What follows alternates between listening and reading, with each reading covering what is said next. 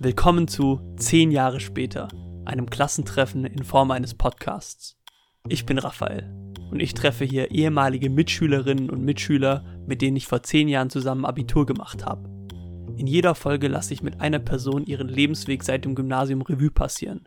Ich will aber auch herausfinden, welche Ereignisse und Entscheidungen diesen Weg geprägt haben und wie sich die Person seitdem verändert hat. Heute ist Kai zu Besuch. Wir waren in der Oberstufe und auch davor schon zusammen in einer Klasse. Allerdings hat sich unsere Freundschaft vor allem aufs Klassenzimmer beschränkt. Somit hatte ich nach dem Abitur, außer ein paar WhatsApp-Konversationen in unregelmäßigen Abständen, auch wenig Kontakt mit ihm. Die Themen unseres Gesprächs heute beinhalten zum Beispiel englische Abkürzungen wie ASMR, UX oder Lo-Fi. Ansonsten erzählt Kai mir, warum er nebenher als Dozent arbeitet und wie er unterrichtet. Darüber hinaus sprechen wir über Musik und Fotografie sowie über Schwäbisch Gmünd und München. Es liegt vermutlich nicht nur an dem Bier, das wir vor der Aufnahme zusammen getrunken haben, sondern auch an Kais tollem Humor, dass dieses Gespräch sehr unterhaltsam war. Und damit viel Spaß. Ten years later. Herrlich. Du, ein Sprudelwürz. genau. Kannst du auch so ein bisschen ASMR vielleicht? So? Warte, ja, warte. Oh Gott, das war Lash. das war gar nichts. Okay, dann, ja, dann, dann ähm, lassen wir es wohl raus. Mach's, mach's doch mal so. Das bist aber du, ne? Das ist also, das ähm, muss man schon kenntlich machen. Ich glaube, das klingt bei mir sexier. okay, das ist dämlich. Gut. Für die ASMR-Begeisterten ist auch was dabei. Oh, hopefully not. Okay. ist ASMR eigentlich so so wie Leute, die auch gern so, ähm, so für die sich gut anfühlt, wenn du so einen Pickel rausdrückst, ist das eigentlich dasselbe Gefühl? Habe ich mich so mal so mm. gefragt. Ich glaube nicht. Ich glaube, Pickel tun weh. Und, nee, aber ASMR ist doch so, so eine, also das, ich glaube, es fühlt sich für manche ähnlich an wie diese Massagedinger für den Kopf. Kennst du diese, diese komischen Krallen, diese, ah, ja, diese ja. Drahtteile, die du dir so über den Kopf äh, mhm. stülpen kannst. Ja. Und das kribbelt dann hier irgend so. Ich glaube, das ist für manche ist das tatsächlich so krass, dass es dann irgendwie so hier oder am Rücken kribbelt. Ah. Glaube ich. Aber not, not a scientist. Okay. Ist es auch erotisch eigentlich? So hey, dieses Alter? Äh, nee. ähm. also ich, ich, weiß gar nicht, warum ich dich dazu befrage. Danke. Da. Weil ich befrage ja Leute eigentlich zu den Themen, wo ich so weiß, dass sie so ein bisschen damit zu tun haben. Ja, nee, ich habe mit Erotik und ASMR wenig, herzlich wenig zu tun. Das ist schade. Ja, nee, das ist weder das eine noch das andere. Ähm, in der Kombi auch nicht. Okay. Perfekter Einstieg. Ja, voll gut. Ja, gut, dass wir darüber geredet haben. Ja. ja, aber ich muss sagen, es war vorher schon, also fand, es ist schon das erste Mal jetzt, dass ich mit jemandem vor dem Podcast essen gehe. Ja. Und das, das, ist, das ist schon ein bisschen schwieriger auch tatsächlich dir nicht einfach schon alle Fragen zu stellen, die ich dir sonst stellen würde und so, weil ich musste ja echt was zurückhalten jetzt für den Podcast. Ja. War es okay für dich? gerade so. Grade ich, fand's, so. ich muss sagen, ich fand es ein bisschen, ne, nicht strange, aber war so ich hatte irgendwie noch, oder ich habe halt von Gesprächen generell drin, dass ich so das so 50-50 mache. Mhm. Und witzigerweise, also, oder dass ich darauf achte, dass ich nicht die ganze Zeit erzähle. Mhm. Und das, ähm, das ist jetzt gemein. also, weil ich dachte mir auch schon beim, also als wir essen waren, ähm, war ich schon so halb in so einem Modus, wo ich halt schon so dachte, okay, das ist ja jetzt eher so One-Way.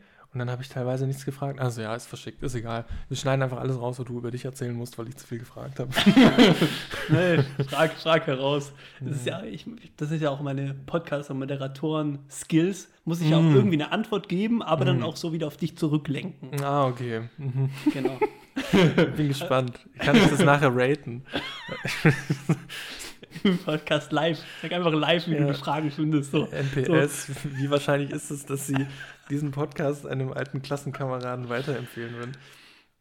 Mal gucken. Mhm, ich mhm. überlege mir eine Zahl. Okay, okay. Ja, ja ich fände schon cool, wenn du am Ende einfach so ein bisschen da noch, für die Leute, die jetzt sich noch unsicher sind, dass du da einfach noch so, ein, ja, so eine Empfehlung hier abgibst. Ja, aber es ist schwierig, wenn ich das am Ende mache. Das ist wie mal, wenn man am Ende von der Sprachmemo sagt, ähm, ah, irgendwie so, ah ja, viel Spaß beim Anhören. Weil es ist so, yo, ich vier Minuten in, es ist gelaufen. Und dann, aber danke, dass du mir Spaß mit. Naja. Stimmt. Das ist, ähm, das ist dann- dasselbe, glaube ich. dann am Ende auch sagen, nach drei Minuten so, ja, stimmt, ist jetzt ein bisschen lang Ja, geworden, ein aber naja. Aber naja, dann denkst du so, danke für nix. Ja. Äh, Also ich hoffe, dass das so nicht die Reaktion ist, die am Ende dieses Podcasts entsteht bei Leuten, die so denken, so, oh, das war jetzt lang, aber gut, jetzt habe ich mir das halt angehört. Ich hoffe, wir machen das ein bisschen interessanter. ja Also Kai, viel. die Erwartungen sind hoch an deinen Lebenslauf. Ich hoffe, er war sehr interessant. Schauen wir mal. naja. Äh, Aber okay. für Fahrten, also für Fahrten von München nach Stuttgart und umgekehrt, eignet sich der Podcast. Mhm. Ja. Ja. Große Empfehlung. Und damit sind wir auch schon im Thema drin. Ne? Hast Ja. die beste Überleitung geliefert. Danke. Äh, die Überleitung von Stuttgart nach München ist sogar Wort, also so örtlich und wortwörtlich. Ähm, Mhm. Nämlich, also, warum bist du in München? Um mal so anzufangen, damit wir jetzt nicht irgendwie zu Mhm. zwischendurch irgendwo mitten reinstarten, starten wir jetzt bei dem aktuellen, äh, bei deiner aktuellen Sache. Mhm. Warum bist du aktuell in München? Äh, oh, aber das startet zwangsläufig ein bisschen mittendrin, weil ich bin ja vor ziemlich genau vier Jahren hingezogen. Irgendwie so, mein Gott, drei Jahre, elf Monate. Ähm, und eigentlich wollte ich nie nach München. Also ich wollte eigentlich ähm, zwischenzeitlich in Stuttgart bleiben. Ähm, beziehungsweise ich hatte mich dazu irgendwie entschieden, eigentlich in Stuttgart zu bleiben, weil hier waren noch Freunde, hier ist Familie und irgendwie habe ich es dann nicht, also nach dem Bachelor nicht so gefühlt, dann wegzugehen. Ja. Obwohl ich während des Bachelors noch überlegt habe, ja, könnte ja auch, was weiß ich, ins Ausland oder sonst was. Aber irgendwie war Stuttgart schön und man kennt es ja. Ähm, und das ist halt zu Hause. Klar. Ja, und dann bin ich aber trotzdem nach München, ähm, weil ich halt angefragt wurde ähm, von einem alten Dozenten von mir, ob ich da den, äh, den Job in so einem Corporate Startup annehmen möchte. Okay. Und dann bin ich nach München. Ja, und irgendwie habe ich es jetzt nicht weggeschafft. aber da gibt es auch viele Jobs. Also es ist halt so eine, da gibt es eine relativ große Tech-Bubble und dementsprechend gibt es da auch viele Jobs für meinen Bereich. Mhm. Genau. Dieser Job, für den ich der Dozent damals angefragt hat, Mhm. ähm, was war das? Äh, das war UX-Designer, beziehungsweise Junior UX-Designer natürlich, weil es war der erste Job. Was heißt, so, ich weiß gar nicht, ob jeder weiß, was ein, oder Genau. ob die Personen, die es hören, wissen, Genau, was ein ich, ich stelle UX-Designer dir eine ist. Frage jetzt für alle anderen. Was ist ein UX-Designer? Danke, dass du fragst, Raphael. ähm, nee, also ein, ein UX-Designer ist ähm, in der langen Form User Experience Designer Mhm. ähm, und Startet Experience eigentlich nicht mit einem E? ja, aber weil das cool, also weil ich frage mich nicht, ich habe es mir nicht ausgedacht, aber ja, Ja. Äh, irgendwer dachte sich, das ist total cool, wenn, wenn einfach nur X dran steht, wie Experience. mhm. Ähm, genau, aber auf jeden Fall UX-Designer ähm, heißt User Experience Designer und im Prinzip bin ich und war ich verantwortlich für, naja, die gesamte NutzerInnen-Erfahrung von Services, Produkten, was auch immer irgendwie nutzende Personen involviert. Ähm, und das zu gestalten. Und das heißt nicht visuell oder nicht zwangsläufig visuell, sondern das komplette Konzept. Also von, ja, nö, das komplette Konzept reicht vielleicht auch erstmal, sonst äh, rutsche ich hier in die, in die Vorlesungsschiene ab. äh, genau. Ähm, weil es gibt ja manchmal nach, wenn man irgendwelche Dienste benutzt hat ähm, oder also so Mhm. diese automatisierten Umfragen, wie Mhm. würden Sie Ihre Erfahrung mit diesem Service, mit diesem, ähm, mit diesem Ding bewerten? Mhm. Ist das quasi so das, wo du dran gemessen werden würdest? Weil du sagst ja, es geht um die User Experience, um jemand, Mhm. wie sich jemand fühlt mit diesem Produkt, mit dieser Dienstleistung. Also würdest du Mhm. da, ist das dein Ziel, dass da das möglichst hoch eingeschätzt wird? Äh, ja, also kurz gesagt vielleicht ja, aber es gibt ja mehrere Metriken, die, mit denen man die User Experience irgendwie messen kann. Dann Mhm. gibt es den NPS. Ich weiß jetzt nicht, ob wir das von vorhin irgendwie reinschneiden, war ein bisschen albern, aber den NPS kann man ja vielleicht. ähm, es gibt ja diesen, also Net Promoter Score, dieses, wie wahrscheinlich wäre es, äh, dass sie diese Software einem Freund weiterempfehlen Mhm. oder so. Ähm, das ist irgendwie ein Indikator oder das kann eine Metrik sein, die man sich anguckt oder eine, ein äh, KPI, wie es so schön heißt, äh, Key Performance Indicator. Ja, also kurz gesagt, das ist schon inzwischen ein relativ metrikfokussierter Job und ja, es wird viel gemessen. Also die, die Experience wird tatsächlich viel, an vielen Ecken gemessen, aber das kannst du ja auch irgendwie qualitativ durch Interviews, Mhm. ähm, durch ähm, ja, Usability-Tests, also durch Testsituationen. Ich lege dir eine App hin und Mhm. du testest sie. Mhm. Ähm, ich habe ein paar Fragen dazu. Ähm, genau so.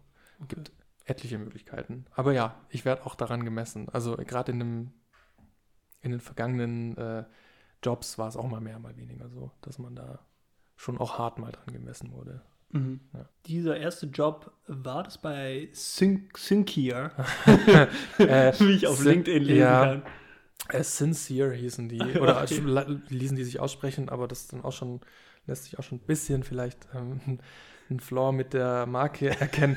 ähm, das waren echt, also waren richtig, richtig gute, auch andere UX-Designer, eben zum Beispiel auch dieser Dozent von mir. Mhm. Genau, und das war, das war so ein Corporate Startup von der Allianz. Also Corporate Startup heißt, das ist im Prinzip näher ein Startup, weil die fangen neu an. Mhm. Die ähm, haben ein gewisses Budget zur Verfügung, aber es ist halt eben nicht Venture Capital, also nicht irgendwelche Privatpersonen oder irgendwelche Venture Capitalists, die da Geld reinbuttern, ähm, sondern halt die Allianz in dem Fall. Mhm. Ähm, das heißt, man hat nicht ganz so viel Druck theoretisch, weil die Allianz, der wird jetzt nicht morgen auf einmal das Geld ausgehen. So. Und deswegen war das jetzt nicht ganz so Startup, Startup, sondern halt Corporate Startup. Mhm. Genau.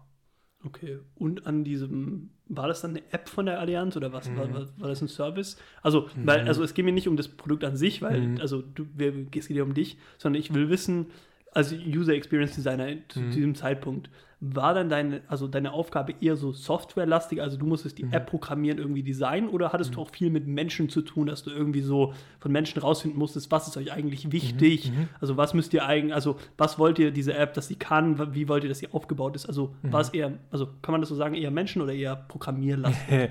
äh, das Tolle ist, als Designer befin- befindet man sich direkt in der Mitte. Das ist die perfekte Vorlage dafür, ähm, weil genau, also du, du bist quasi, dadurch, dass du die Schnittstelle zwischen Mensch und Technologie gestaltest, und was im Endeffekt dann ein User Interface ist, wenn man es einfach nur übersetzt, Mhm. ähm, dadurch befindest du dich ja auch selber, also irgendwo an dieser Schnittstelle. Das heißt, ich habe ähm, bei Sincere zum Beispiel an einer, äh, ganz am Anfang an einer ähm, Multibanking-App, sowas wie Finanzguru, gearbeitet, Mhm. ähm, nur halt von der Allianz. Okay. Genau, da ging es schon auch darum, ähm, rauszufinden, was wollen die nutzenden Personen eigentlich oder die, die potenziell diese App nutzen könnten. Ähm, oder was haben die für Bedürfnisse, wenn es um Finanzen geht und können wir die Bedürfnisse irgendwie stillen. Und ähm, gleichzeitig ging es dann aber auch darum, diese Bedürfnisse in dieser Schnittstelle, also in der App, halt irgendwie abzubilden.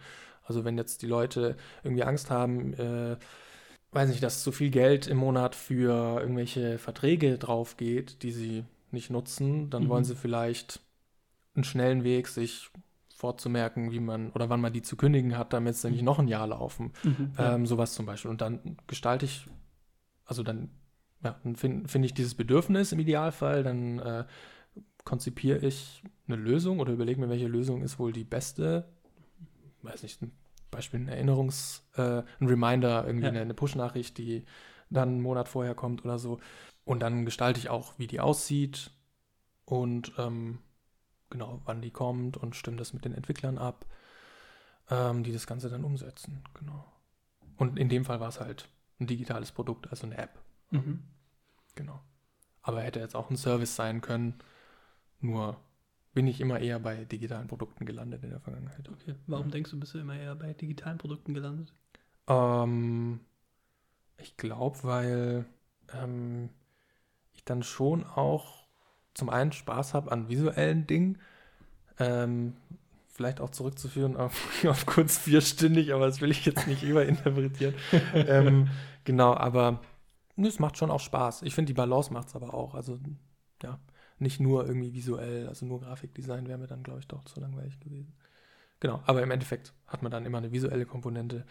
Ähm, wenn, mich, wenn ich jetzt Services design, dann äh, ist es meistens, oder wäre das weniger der Fall. Mhm. Ja. ja, ich meine, Services ist ja per Definition nichts zum Anfassen, also das Genau, hat eigentlich kein genau. Aussehen so an sich. Genau, Ja, okay. genau. Da könnte man höchstens dafür dann irgendwas, aber genau. Als du dann nach München gekommen bist, Mhm. also wie war das Gefühl da? Also ich frage deswegen, also, also Ja. das ist jetzt die, nee, also die Frage muss ich ein Mhm. bisschen spezifizieren. Mhm. Ähm, aus dem Grund, du hast ja in, also kommen wir noch hin, wo du hast nicht ganz, du hast nicht in Stuttgart studiert, aber Mhm. in der Nähe noch. Mhm. Und ähm, dann bist du aber zum ersten Mal für einen Job, wurdest du von deinem Dozenten, hast du einen Job quasi angeboten bekommen und bist dann Mhm. nach München. War das eine, also eine krasse Überwindung? War das auf einmal, war das alles ganz neu oder war das echt irgendwie so, okay, ist auch eine Großstadt wie Stuttgart? Äh, wow, also München ist schon noch noch mal eine Nummer größer und ich finde, man merkt es auch. Also das so am Rande, aber ähm, boah, Überwindung weiß ich nicht. Also es war, ist auch schwer zu sagen, weil also was man, was man sagen muss, es war, wann war das jetzt vor zwei, äh Quatsch, vor vier Jahren knapp. Ähm, das heißt Anfang 2020 und da war dann ja auch quasi Pandemie-Kickoff, wenn man so will, beziehungsweise Lockdowns. Ähm, äh, deswegen war jetzt die Erfahrung da so oder so nicht so dolle. Also es Mhm. war, ich bin dort angekommen und irgendwie zwei Wochen später war der erste Lockdown. Okay. Ähm, und ich kannte noch nichts von München und so. Von daher ist es voll schwer zu sagen, weil so richtig habe ich mich gefühlt jetzt erst in, im letzten Jahr da so ein bisschen mehr eingelebt. okay. Ähm, oder zumindest so, dass ich mal irgendwie öfter weggegangen bin und wusste, okay, in, weiß nicht, in die Bar kann man gehen oder in, weiß ich nicht, da gibt es irgendwie gutes Essen. Ähm, deswegen, boah, schwer zu sagen. Ich muss sagen, ich habe es zwischenzeitlich schon auf jeden Fall bereut, auch dass ich mal nach München gegangen bin. Also ich dachte mir Mhm. zwischenzeitlich schon auch so, was mache ich eigentlich hier? Also warum bin ich jetzt äh, in einer Stadt, in die ich eigentlich nicht wollte? Ja, und, und also wieso? Ich habe da echt, ähm, da hatte ich schon auch mal so eine, so eine Phase, wo ich mich echt gefragt habe, boah, also was mache ich hier eigentlich? Aber Mhm. war, war das am Anfang während Corona? mh, Also, ja, wahrscheinlich, oder? Weil da, wenn da einfach gar nichts geht, nichts offen ist und so. aber voll. Und du denkst dir echt so, hey krass, ist das jetzt das Leben, auf das ich Bock hatte oder wie? Also du Mhm. bist dann, bist dann halt dort, du sitzt auch nur in der, in der WG, war das da. Mm, Und denkst dir so, okay, shit. ähm, was jetzt? Und dann war es natürlich, also dadurch, dass der Job halt auch bei diesem ähm, Allianz verbundenen Startup war, hatte das natürlich immer irgendwie was mit Versicherungen und Finanzen zu tun, was jetzt nicht unbedingt mein Herzensthema ist. Und deswegen war es, ja, habe ich mich da schon gefragt, was machst du hier eigentlich? Okay. ja. Wie bist du aus dieser Phase rausgekommen? Oder wie hast du Ähm, die Frage gelöst?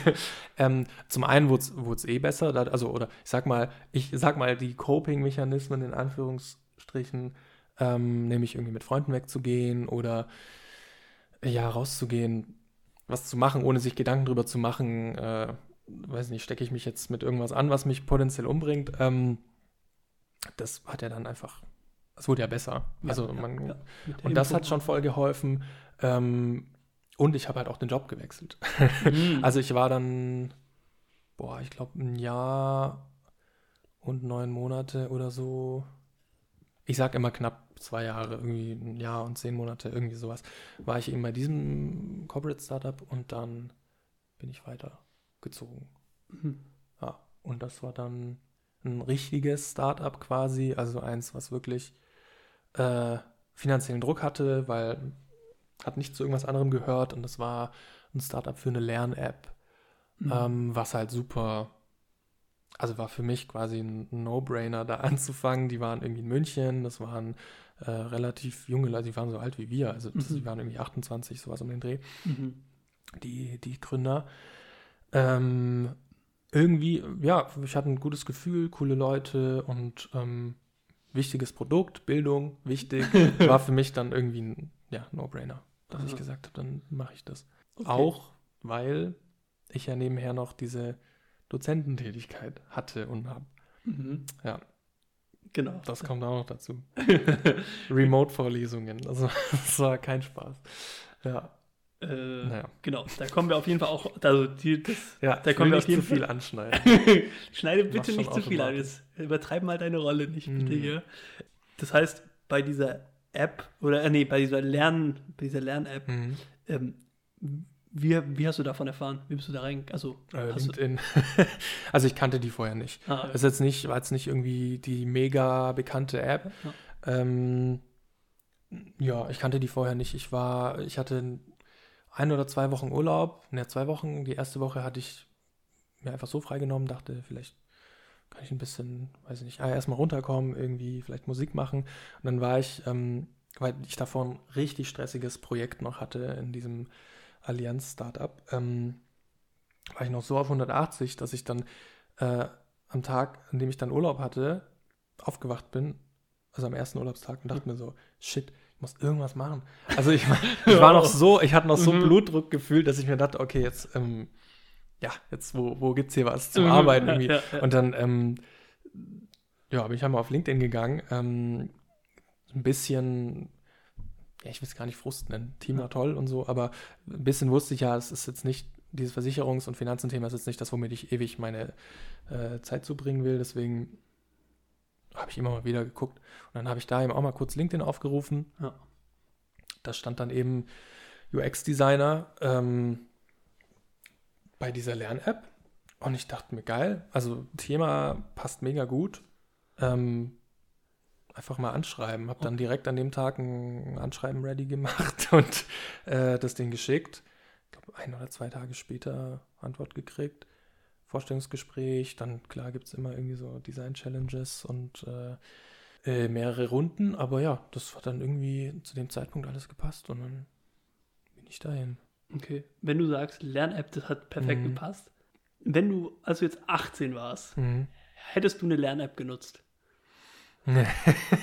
ähm, oh, bestimmt. Ich hätte es wahrscheinlich, also so wie ich mich kenne, hätte ich es wahrscheinlich, ähm, hätte ich sie benutzt und dann hätte ich sie wahrscheinlich, kommt drauf an, wenn sie so raffiniert gestaltet wäre wie Duolingo mit einem richtig guten Notification-System, Mhm. Gamification-System, Ah, ja, ja, ja. dass du, dass es teilweise wehtut, wenn du nicht dran bleibst. Stimmt, stimmt. Ich glaube, dann hätte ich sie vielleicht sogar länger benutzt. Ähm, ansonsten, wenn es nicht auf dem Level gewesen wäre, wahrscheinlich hätte ich sie eine Woche benutzt und dann hätte ich es wieder vergessen. Genauso wie man ja irgendwie, okay, damals gab es keine Apps, aber ähm, ich weiß nicht, wie es dir ging mit sowas, aber ich habe schon hin und wieder mir mal gedacht, boah, das ist es jetzt, ich mache jetzt jeden Tag eine Taskliste für den Tag und so und Mhm. das macht man dann halt irgendwie mal drei Tage Mhm. und dann war es das auch wieder. Und so wäre es wahrscheinlich mit einer App auch gewesen. Okay. Aber was, mal- was hast du dann gemeint, wenn du sagst, das hat perfekt gepasst mit der Lern-App? Ähm, naja, dass ich halt diesen Dozentenjob noch hatte. Und für mich, ähm, ja, du guckst gerade so, so, so Fragen. Nee, genau. Also Aber- wie, wie hat die Lern-App Ja. mit, mit dem Dozentenjob, Dozentenjob zu tun? Ach so, ähm, ne, im Prinzip hat mich einfach das Thema Lehre und Wissen äh, total gecatcht, ähm, Ah, okay. weil ich, also auch zum, zu dem äh, Zeitpunkt ähm, hatte ich mich auch im, im Kontext von dem, äh, von dem anderen Job, also von meinem ersten Job, äh, auch viel mit so ähm, Umweltschutzthemen auseinandergesetzt. In dem Fall halt mit, ähm, Finanz, äh, wie sagt man, mit, ähm, mit ESG und so Kram. Ich weiß nicht, ob der das was sagt, aber es sind so, äh, boah, wie sagt man, Metriken äh, für im Prinzip fürs, für Investments. Ich erzähle wahrscheinlich gerade äh, Quark, ich habe die Hälfte auch wieder vergessen, aber genau, im, im Prinzip ist es für nachhaltige Investments. Das soll so ein Indikator sein, es gibt so einen ESG-Score, ähm, Environment, Social Governance, das sind drei so Parameter, die da angeguckt werden. Und dein Unternehmen kann zum Beispiel so einen ESG-Score bekommen ähm, und der ist dann halt, je nachdem, wie sich die anderen in deinem Sektor verhalten, höher oder niedriger, beziehungsweise wie du dich verhältst, also wie ähm, umweltfreundlich du unterwegs bist, wie personenfreundlich oder wie angestelltenfreundlich du unterwegs bist, ähm, Mhm. sowas, wie sozial du unterwegs bist.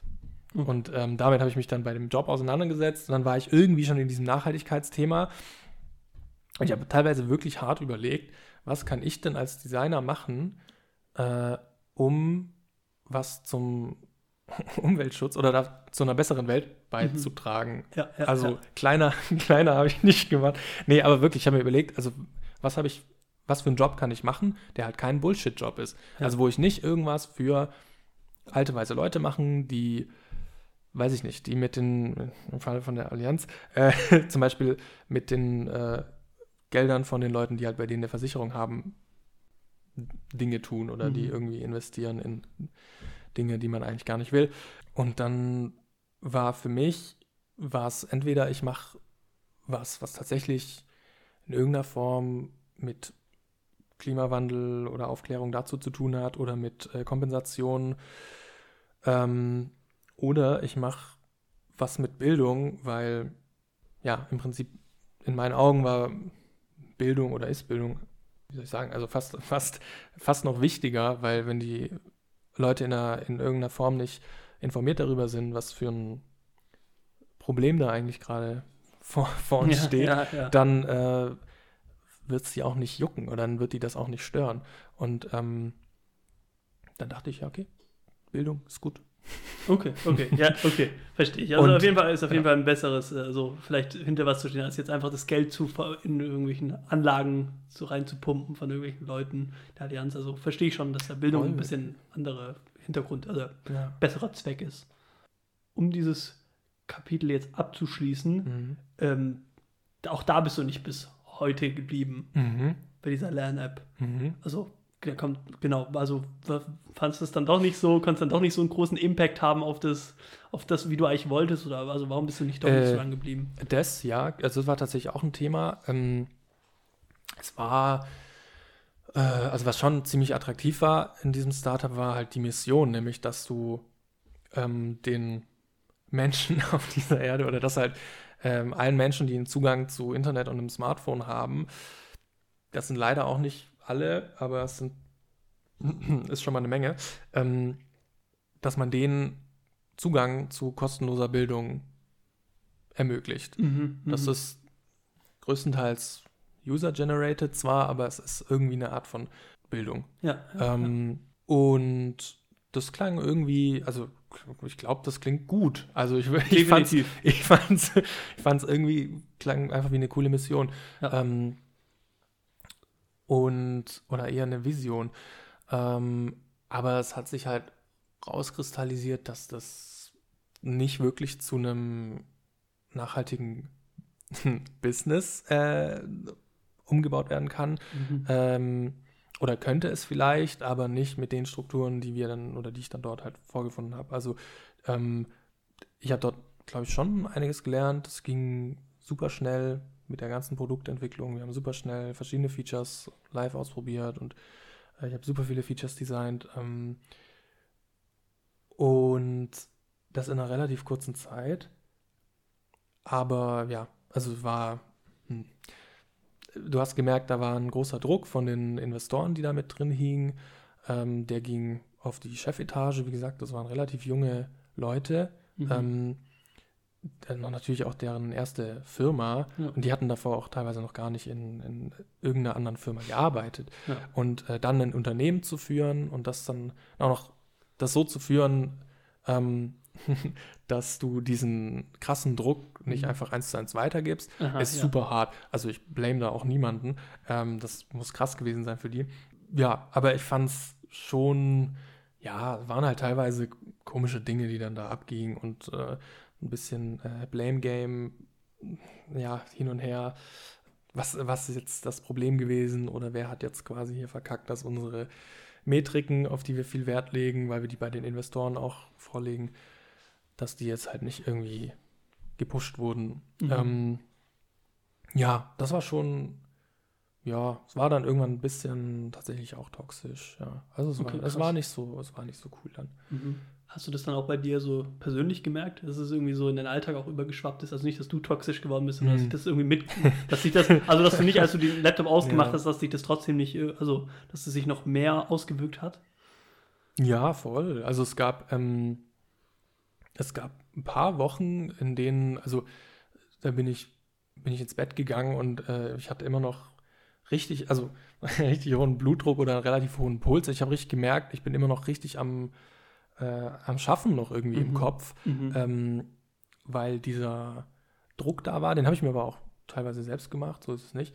Äh, aber weil dieser Druck da war, eine Lösung zu finden für bestimmte Probleme oder um bestimmte, äh, bestimmte Metriken Mhm. ähm, zu pushen. Ähm, das war schon nicht ohne. Also teilweise waren das halt schon Nächte, wo ich länger nicht einschlafen konnte, weil halt einfach, einfach der, der Kopf und äh, der Körper noch äh, irgendwie im äh, ähm, Kampfmodus waren quasi. Mhm. Ja. Mhm. Ja, das war dann teilweise schon viel. Aber ich fand das halt gar nicht, also das fand ich ehrlich gesagt gar nicht so schlimm, ähm, wie halt, ja, eher das, ähm, das Gefühl, dass ich, dass der Impact jetzt halt doch nicht wirklich so gegeben ist, wie ich mir das gewünscht hätte. Okay. Also das fand ich, glaube ich, schlimmer. Also sowohl der Impact von mir in dieser Firma, Mhm. als auch der Impact von diesem Produkt auf die Welt oder Mhm. SchülerInnen. Ja. Okay. Hast du dann gekündigt? Weil ich, weil du Mhm. Mhm. Genau, äh, da habe ich dann gekündigt. Also genau, ich habe dann, ich hatte noch ein paar Rücklagen ähm, und dachte dann auch, hey, also es gab dann so ein paar äh, Vorfälle, klingt jetzt härter vielleicht als es ist, aber es gab so ein paar Vorfälle, wo ich mir dann echt dachte, boah, nee, jetzt muss echt da raus ähm, oder willst, ich will da raus, so ähm, und habe dann gekündigt und dachte mir, hey, ich finde was. Also das ist das Tolle am UX-Designer-Dasein, ähm, wird gerade viel gesucht. und ich wusste, irgendwas kriege ich. Mhm. Ähm, also im Notfall kriege ich irgendwas und Ja. im Idealfall kriege ich auf jeden Fall was Geileres. So. Mhm, Äh, verstehe, und ja. dann dachte ich, okay, jetzt mache ich mal langsam, ich mache mal irgendwie einen Monat Pause. Ähm, und dann, aus, aus dem Monat Pause ist dann auch ein, sind ein paar Monate geworden, oder? ja, genau, also das war auch, ähm, es war tatsächlich auch eine härtere Bewerbungszeit, als ich das dachte. Ähm, zum einen, weil das auch eine Zeit von Layoffs, also Entlassungen war, ähm, in anderen Firmen, also auch in großen Tech-Firmen und auch viele Designer tatsächlich. Mhm. Und ähm, dadurch, dass ich mich jetzt nicht in irgendwelchen, böse gesagt, wirklich böse gesagt, Provinzagenturen bewerben wollte, ähm, habe ich am Anfang mich echt nur so bei ganz großen Player bei Google und so beworben. Okay, ja. dachte mir, okay, komm, das mache ich als erstes. Probier mal, ja klar. Genau, wir probieren das aus. Und ja, das hat nicht funktioniert. Aber wir haben es probiert. Ähm, ja, genau. nichts vorwerfen. Nee, und ähm, ja, an sich war dann aber schon auch eine, eine gewisse, ähm, schon ein gewisser Wettbewerb, weil auch wirklich, es haben einige gesucht, man hat es auch mitbekommen, es wurden einige entlassen, es haben einige gesucht. Mhm. Ähm, dann war Jahreswechsel, dann suchen eh in der Regel noch ein paar mehr. Und dann war der Druck dann doch schon ein bisschen höher. Mm, Und dann habe ich noch einigen abgesagt und dann hat sich das gezogen. Also. Und mir haben natürlich auch welche abgesagt, so ist es nicht. Also, Mhm. ähm, absolut, ja. Und dann war ich da von, ja, Anfang des Jahres bis Mai habe ich dann die nächste Stelle angefangen. Genau. Hast du in der Zeit dich wirklich nur beworben? Oder bist du auch rumgereist, hast du irgendwelche anderen Sachen, Nö, ich Projekte gemacht, hast auch vorgesagt, du hast noch Musik gemacht oder so? Mhm. Ähm, ne, das tatsächlich weniger. Also ich, nee, ich, also war tatsächlich war es äh, viel bewerben, viel aber auch bisschen, also runterkommen Mhm, einfach. Also ja. ich wollte mir auch die Zeit nehmen, so ein bisschen von diesem fast-paced Startup-Trip so ein bisschen runterzukommen und habe dann, ähm, ja, habe ich auch echt nur bei so ein paar Dingern beworben und zwischendrin, glaube ich, nicht ich weiß gar nicht mehr, was ich gemacht habe. Ich glaube nicht so viel, sonst wüsste ich es vielleicht. nee, ähm, genau, ich habe halt noch doziert, ja. Mhm. Aber sonst äh, habe ich eigentlich nicht so viel gemacht. Okay. Mich beworben, ist auch schon was. okay. Vor allem, wenn man in dieser, also in der Branche muss man voll oft so äh, Design-Challenges, was ich vorhin kurz meinte, machen. Also, dass man irgendwie, ein, man kriegt ein Problem vorgesetzt oder sie haben aus Research mit äh, potenziellen Usern rausgefunden, es gibt das und das Bedürfnis, ähm, sie haben die und die äh, oder die und die Möglichkeit, was heißt Opportunity auf Deutsch? Möglichkeit? Möglichkeiten. Weiß ich nicht. Aber ja, das, sehen sie halt irgendwie als wirtschaftliche Möglichkeit. Ähm, was würde ich dafür gestalten für ein Feature oder Mhm. wie würde ich das dann evaluieren, ob das funktioniert oder nicht und so. Und dann musst du da, steckst du da schon auch mal ein, zwei Tage an Arbeit rein. Ähm, für diese Challenge und hast du noch die anderen Schritte im Bewerbungsprozess. Ja, dauert, kurz gesagt. Aber nehmen die, ist das dann quasi einfach für die so ein Weg, so auch so ein bisschen äh, kostenlose Arbeit abzustauben? So? Aber ich glaube, für wenn, manche die, wenn die sich so Aufgaben, ja. wenn die sich so Aufgaben ausdenken, hey, lass das mal die Bewerber machen und dann nehmen die da halt das Beste dann raus und so, hey, jetzt haben wir ja schon eine geile Sache, müssen Ey, für manche ist es das wirklich, glaube Ja. ich. Also ich kann mich auch daran erinnern, in dem äh, Lern-App-Startup, da war es so, dass wir, äh, oder dass der, der Product Manager, der ähm, sich diese Challenge, diese Ergebnisse aus den Challenges von den ganzen BewerberInnen angeguckt hat, dass der schon ein paar Mal mit so ein paar Ergebnissen zu uns kam und meinte, guck mal, das war doch eine geile Idee. äh, dem, den haben wir dir in die Aufgabe gestellt. Ähm, ähm, vielleicht ist das ja irgendwie Inspiration für uns oder vielleicht können wir sowas ähnliches ja sogar vertesten. Also das Mhm. ist schon, ist schon ein bisschen frech, aber das machen schon, glaube ich, nicht wenige Unternehmen, ja. Ich erinnere mich, das ist voll der Exkurs, aber warum Mhm. nicht? Mhm. Äh, als ich mich damals aufs duale Studium beworben habe, Mhm. also gefühlt, also vor elf Jahren sogar, Ja. da war ich auch bei irgendeiner Firma, ähm, also so eine Firma, die ich glaube, die machen so Filter und so, ich will jetzt nicht die Namen Mhm. nennen. Äh, ich, und da war so eine Aufgabe im Assessment Center, wo ich war, Mhm. so irgendwie, keine Ahnung, in 20 Minuten so, so, so eine Ausarbeitung zu schreiben, wo sollte diese Firma irgendwie sich strategisch, wie sollten die sich aufstellen, was Mhm. sollten die so ihre Ziele sein. Mhm. Natürlich, ich hatte überhaupt keine Ahnung von der Firma, natürlich. Ja, ja, Aber ich okay. finde es witzig, dass die so 17, 18, 19-Jährigen so, Ja. so eine Aufgaben stellen. Ich dachte so, habt ihr euch da jetzt einfach Ideen abgestaubt und so, oh, das klingt ja gut, komm, wir nehmen auch noch so ein bisschen was von dem. Ich meine, wie kommt man auf die Idee, das so, Mhm. weil das macht man ja auch als duale Student nicht so Strategien und Ziele für das Unternehmen so, Mhm. ähm, so zu bestimmen. Warum haben die das als Aufgabe da gestellt? Ja, weiß ich nicht, musst du die fragen. ja, aber also deswegen, da, deswegen dachte ich so, okay, die Ja. haben da einfach so, die hatten da selber keine Lust auf die Arbeit, haben das einfach outgesourced. Kann sein. Also ich glaube echt, in manchen Firmen ist es tatsächlich so, ja. Aber ja, so Assessment Center sind eh, glaube ich, hart. Mhm. Das ist ja nochmal eine andere Nummer teilweise. Wenn man Pilot werden will oder so. Keine Ahnung. bevor wir jetzt, ähm, ich will jetzt den Spannungsbogen aufrechterhalten, Mhm. deswegen äh, gehe ich noch nicht auf deine Dozentenstelle ein und auch noch nicht auf das, was du jetzt Aber gerade ist doch schon revealed. Also, Wo ist der Spannungspunkt? Nein, Okay, die Leute, ja. die jetzt dazu fragen, die dazu jetzt was hören wollen, Ja, denen sage ich, gibt's später. okay. Jetzt Mhm. skippen sie alle 30 Frech. Sekunden. Bold. Krasser Move, ja. Okay. Ja, ähm, erst wollte ich nämlich wissen, gehen wir mal auf dein Instagram. Ganz, Mhm. ganz krasser äh, Themenwechsel. Okay. ähm, Ja. Ich finde es interessant, bei dir auf Instagram, da sehe da seh ich vor allem so ähm, Analogbilder. Mhm. Also Bilder, die du mit äh, Analogkameras geschossen hast. Das Mhm. sieht man auch an diesem Style, das ist so ein bisschen Vintage, Sepia. Ich weiß nicht, ich hau hier so Wörter raus, die, Mhm, ja. die ich gar Mhm. nicht so verstehe. Aber, Ja, schwierig, aber ja. ähm, also, warum bist du nicht drauf? Also, warum, also ich verstehe, du machst die Bilder. Mhm. Also, klar, ist jetzt nicht so eine Selfie-Kamera, Mhm. aber also, warum fotografierst du, warum bist du nicht auf deinem Profil drauf? Äh, kein Bock. ich weiß es nicht. Ich, äh, kann ich dir nicht sagen. Habe ich jetzt noch nie so richtig drüber nachgedacht.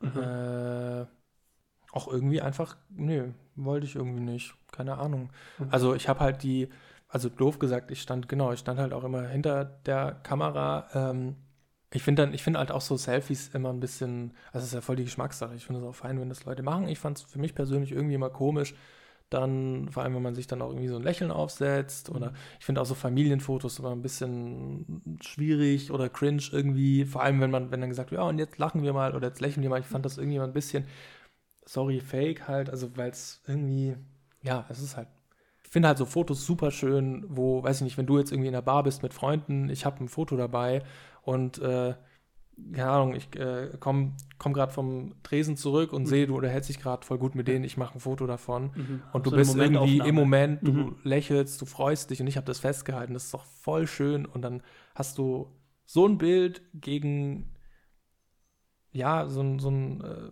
ja, so ein, ich sag mal, gestelltes Bild, wo du, weiß ich nicht, vor, weiß ich nicht, dem äh, Familienesstisch äh, sitzt, auf dem nettes Essen ist. Ich finde dann irgendwie diese Momentaufnahmen schöner. Was natürlich noch schöner ist, ist, wenn du auf der Familienfeier auch am Esstisch das, Foto machst und das ist aus der Situation raus. Also ja schon wichtig irgendwie, äh, habe ich jetzt auch in letzter Zeit irgendwie gemerkt, weil ich gemerkt habe, shit, ich habe gar keine Bilder von mir. Das ist Mhm. mir tatsächlich noch nicht aufgefallen. Ähm, deswegen, klar, ist schon, also es ist total cool und irgendwie finde ich schon auch wichtig, Erinnerungen zu haben äh, oder bildlich festgehalten zu haben ähm, weil man halt doch dummerweise vergisst. Ähm, aber ja, aber ich finde, ähm, so auf Teufel komm raus muss dann auch nicht sein. Weil deine, also deine Motive Mhm. hat mir jetzt, da habe ich auch selten Menschen gesehen. Also war auch eher Mhm. immer so Natur, Architektur, ich Mhm. weiß nicht so, also ich weiß nicht, wie man das genau beschreiben kann, ob Mhm. es so ein Stil ist, aber also Mhm. deswegen, weil du jetzt das mit der Bar beschreibst, aber ich habe da eher so Sachen Mhm. gesehen, wo immer, also Ja. wo ich niemanden sehe. Ja, aber das liegt daran, dass ich jetzt nicht irgendwie eine Person speziell hervorheben wollte oder so oder mehrere. Ja. Also dachte mir so, weiß nicht, ich weiß gar nicht, nee, ich weiß nicht, was ich mir dachte. Irgendwie dachte ich mir, nö, da müssen jetzt keine Personen auf mein Insta. Mhm. Da muss man die auch fragen. Oder dann äh, gibt es vielleicht auch irgendein Bild wieder. Ähm, ja, nö, deswegen dachte ich mir, nö. Mhm. Aber ich habe solche Bilder, die sind halt dann bei mir im- Okay, in der Ja. Schublade oder in der Erinnerungskiste. stimmt. Na.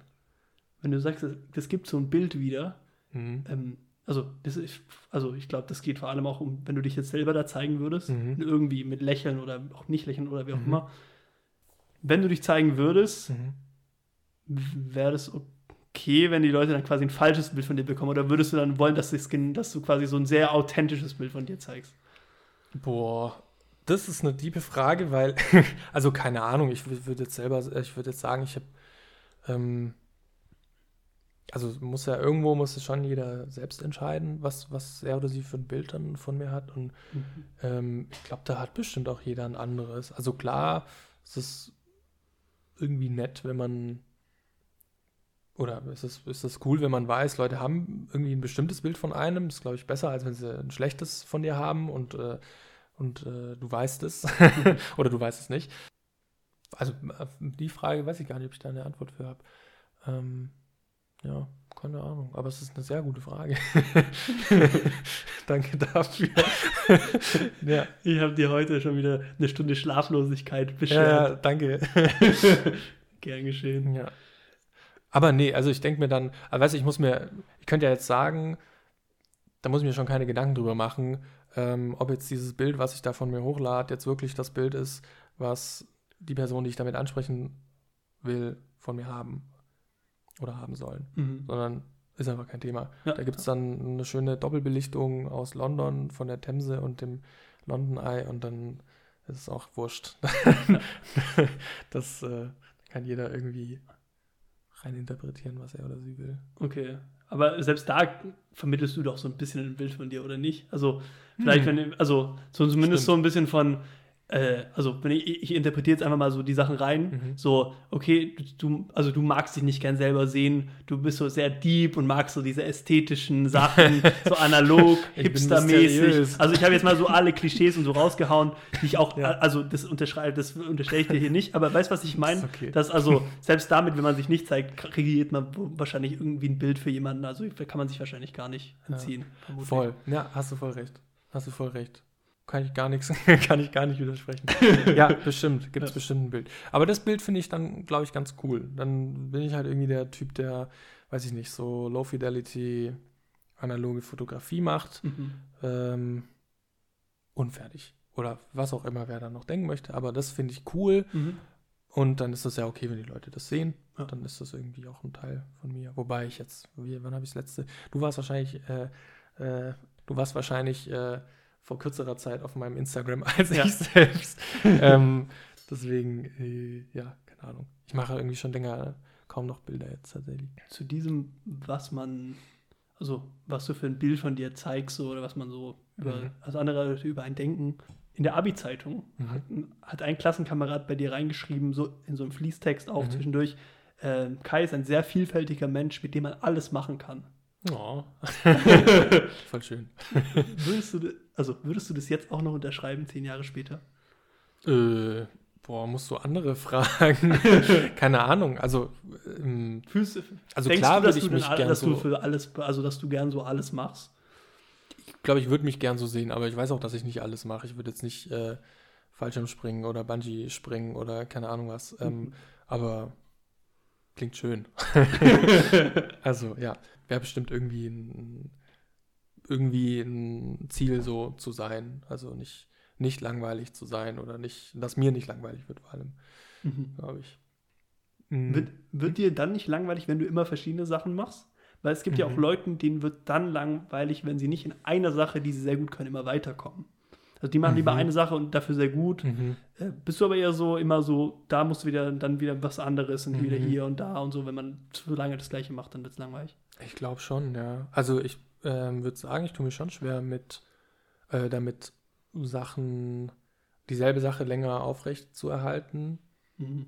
Ähm, ich habe auch mit dem Job jetzt schon überlegt, so, hm, Design.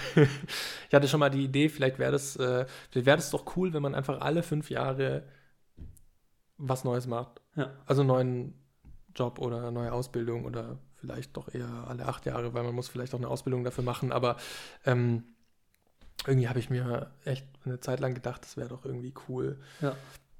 Weil auch dieses Design ist halt irgendwie stressig und ein paar Sachen habe ich dann irgendwie mh, gesehen. Und jetzt wäre es doch cool, auch mal ganz andere Sachen zu sehen und nicht nur irgendwie eine andere Agentur, ein anderes Startup oder ein anderes Produkt. Ja. Hm. Voll, also es, de- ja, doch, ich glaube, das denke ich schon in vielen, ähm, vielen Ecken vom Leben, dass man da das, was Neues jetzt cool wäre oder was anderes oder ja, so. Wärst du da aber auch dann nicht so zu sagen, ähm, oh nee, dann schmeißt man jetzt diese, diese fünf Mhm. Jahre, die du jetzt ins User Experience äh, Design, Mhm. äh, ins User Design reingesteckt hast, die schmeißt man jetzt dadurch weg, weil man sich jetzt was anderes sucht. Äh, do, Weil, da, weil so, weil so argumentieren wahrscheinlich Leute, die sagen, nee, mach eine Mhm. Ausbildung, mach dein Studium und dann, also arbeite in diesem Beruf, arbeite Mhm. dich da hoch, wechseln. Nein, also es gibt Ja. auch Leute, die dann das so argumentieren würden. Also das ist, glaube ich, ich glaube echt der Beruf und auch die dozierende Tätigkeit, da ist sie wieder, ähm, sind, glaube ich, die wenigen und die einzigen Sachen, wo ich mir das tatsächlich ein bisschen denke. Ja, ich glaube, ich bin da, also es ist irgendwie jetzt wirklich was, in dem ich gut bin Mhm. ähm, und in dem ich jetzt auch schon ein paar Jahre irgendwie halbwegs gut bin. Also klar müssen andere beurteilen, aber ähm, ich habe das Gefühl, ich kann das und ähm, ich kann das auch gut und deswegen habe ich da irgendwie, ja, tatsächlich ein bisschen, hätte ich jetzt Hemmungen, das einfach so wegzuwerfen, doof gesagt. Aber bei vielen anderen Sachen, wie, weiß ich nicht, ich wollte auch mal eine Zeit lang ähm, gescheit skaten lernen und nicht nur irgendwie, weiß nicht, ein 10 Zentimeter hoher Olli ähm, und, und ich kann halt fahren. Ähm, und das habe ich dann auch irgendwie eine Zeit lang noch gemacht äh, oder ein bisschen probiert und dann auch wieder gelassen. Und das ist auch voll okay. Mhm. Also ich glaube, eine Zeit lang habe ich mich auch darüber aufgeregt, dass ich irgendwie gefühlt ganz vieles so ein bisschen mal angerissen habe und nichts gescheit. Mhm. Aber inzwischen finde ich es eigentlich voll cool. Also ich kann bei vielen Sachen mitreden. Mhm. Wenn es dann tiefgreifend wird, äh, klar, dann bin ich raus. Aber irgendwie finde ich es, inzwischen finde ich es gut. Also ich versuche das irgendwie auch zu mögen jetzt und nicht, ähm, da nicht zu hart mit mir zu sein quasi, dass ich irgendwie Sachen nicht zu Ende bringe, sondern dass es irgendwie trotzdem eine Bereicherung ist. Mhm. Ja. Ich glaube, das ist auch eine sehr, tatsächlich eine sehr viel tiefere und philo äh, philosophischere Frage, so dieses, Hm. wie viel kann man anfangen, wie viel sollte man sich auf eine Sache fokussieren, wie viel Mhm. sollte man ausprobieren. Weil ich glaube, da gibt es auch verschiedene Mentalitäten. Also Leute, die ihr ganzes Leben gefühlt immer wieder was Neues ausprobieren, kommen Voll. auch nie an und suchen auch gefühlt immer nur nach Mhm. dem nächsten Kick, wenn man so Mhm. sagen kann. Hm. Und andere arbeiten die ganze Zeit im Gleichen und finden es aber auch langweilig. Also Mhm. ist es irgendwie, ich weiß nicht, vielleicht so ein Mittelweg, aber. Hast du für dich eine, äh, ein Verhältnis gefunden? Also Ähm, von wie viel, wie viel darf, doof ja. gesagt, wie viel darf man anfangen, wie viel sollte man äh, spezialisiert tun? Ich glaube, es ist, ich glaube, für mich zumindest brauche ich immer so ein paar Sachen, die halt langfristig sind, die man Mhm. langfristig macht. Hm. Also ob es jetzt dein Hobby ist oder dein Beruf. Aber wenn alles immer neu ist, Mhm. also alles komplett, ich glaube, das ist total schwierig. Hm. Ähm, wenn alles immer konstant wäre, wäre es auch langweilig. Also ich finde so ein paar Mhm. Sachen, keine Ahnung, ob das jetzt der Partner ist, ob das jetzt der, Mhm. deine, dein Hobby ist, dein Beruf. So zwei, drei von denen vielleicht immer langfristig und dann kann Mhm. man die anderen Sachen mal Wohnort, mal hier mal Mhm. hinreisen. Also verschiedene Sachen variieren. So Voll. fand, fand ich es bisher am interessantesten. Ja, und ich finde auch voll interessant, dass es, glaube ich, bei ganz vielen Menschen so unterschiedlich ist. Also ganz viele brauchen, glaube ich, einen, auch so einen, so einen größeren, ich sag mal, Kern, an dem sie sich irgendwie weiter hocharbeiten können oder entlang arbeiten können. Also dass so Sachen wie Beziehung, Wohnort, Job Mhm. ähm, langfristig das Gleiche bleibt und da geht dann, ich sag mal, da reicht dann der Reiz äh, Urlaub auch voll aus und das Ja. ist auch total cool. Ich finde es voll schön, ähm, bei anderen auch irgendwie zu sehen, dass sie das können. Äh, ich kann es halt nicht. Oder nicht so gut, glaube ich. Aber ja, Du meinst, du meinst, du kannst Urlaub nicht so gut, du meinst, dass dir Urlaub genug ist, dass dir das genug Abwechslung ist. Genau, ich glaube, so Urlaub gut. ist mir da nicht genug. Ich Ah. brauche das in mehreren, also ich brauche das dann irgendwie noch bei Hobbys, die ich mache Mhm. oder dann vielleicht auch äh, beim Job. Also klar könnte man, wenn man jetzt den, meinen CV anguckt, da sagen, ah, du warst aber jetzt nur äh, nicht mal äh, zwei Jahre lang bei einer Firma. Vielleicht ist da ja, weiß ich nicht, ein anderes Thema dran Mhm. schuld. Aber keine Ahnung, ich glaube, das kann man interpretieren, wie man will. Du bist einfach Gen Z. Ich bin Gen Z, genau. ist es so? Nee, ich dachte, ich bin doch noch, ich bin doch noch, äh, bin ich nicht noch Millennial? Ja, glaub schon. Aber, aber krass. diese, ich glaube, denen sagt man das nach, dass, dass, die Gen, dass die Gen Z doch so, dass sie doch nichts langfristig machen wollen und sich nicht binden wollen und so. Ja, Also, voll. Ja, also ja, ja ich glaube, da falle ich vielleicht rein, keine Ahnung. innerer Gen Z. Ist auch gut, dass jemand, dass du quasi hier auch für 18-Jährige, die hier diesen Podcast vielleicht hören und wissen, was Ja, sie jetzt machen, die können Mhm. sich jetzt mit dir identifizieren. Auch total cool. Werdet UX-Designer, vielfältige Aufgaben. äh, ja. Und dann, wenn ihr das studiert, dann habt ihr vielleicht einen Kurs bei Kai. Vielleicht. Denn, Stimmt. das hat er heute noch gar nicht gesagt, Nee, das ist jetzt eine große Überraschung. Unterrichtet er tatsächlich.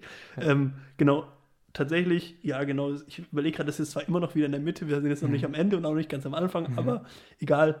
Ähm, Fuck the system. Krass. Heftig heute, ja. wir heute mal ein bisschen äh, hier auch weiß, Sachen neu machen und so. Ich hast mich Mhm. jetzt gerade inspiriert. Das ist schön. Ähm, genau. Also, wie ich aus deinem LinkedIn-Profil erkennen kann, bist du direkt nach dem Studium Mhm. auch gleich an derselben Hochschule eingestiegen als, Ja. als Dozent. Ist das so? Habe ich das richtig verstanden? Klingt nach Vetternwirtschaft. Aber äh, ja, es war so. Also die, ähm, die Geschichte war eigentlich die, dass ich ähm, da halt studiert habe. Also an der, Mhm. Welche Uni war das? Genau, an der Hochschule für Gestaltung in Schwäbisch Gmünd. Also die kennt man jetzt vielleicht nicht unbedingt. Ähm, die kennt man in DesignerInnenkreisen schon eher. Ähm, hat auch bei manchen Leuten einen ganz guten Ruf. Ähm, und so bin ich dann auch drauf gekommen, als ich damals, Obacht, mein, Bo okay, mein Bogi-Praktikum gemacht habe. äh, ich war, äh, da war ich nämlich in so einer kleinen Agentur. Ähm, da waren, das waren also wirklich klein, das waren zwei so Typen. Ähm, richtig, richtig liebe Typen und äh, mit denen habe ich auch ähm, nach dem Abi immer noch hin und wieder Kontakt gehabt. Mhm. Wenn ich in der Stadt war, bin ich bei dem im Büro vorbei äh, gegangen und habe mal, weiß nicht, einen Kaffee getrunken oder war mit denen Mittagessen. Cool. Und dann meinte der eine, weil ich ihn gefragt habe, ja, hey, was soll ich, äh, was soll ich machen, doof gesagt. Mhm. Dann meinte der, du, guck dir die HFG in Schwäbisch Gmünd an, das könnte was für dich sein. Bist ja schon auch irgendwie jemand, der, weiß ich nicht, äh, logisch, logisch denken kann. Ähm, die sind da super ähm, problemfokussiert oder lösungsfokussiert. Ähm, Mhm.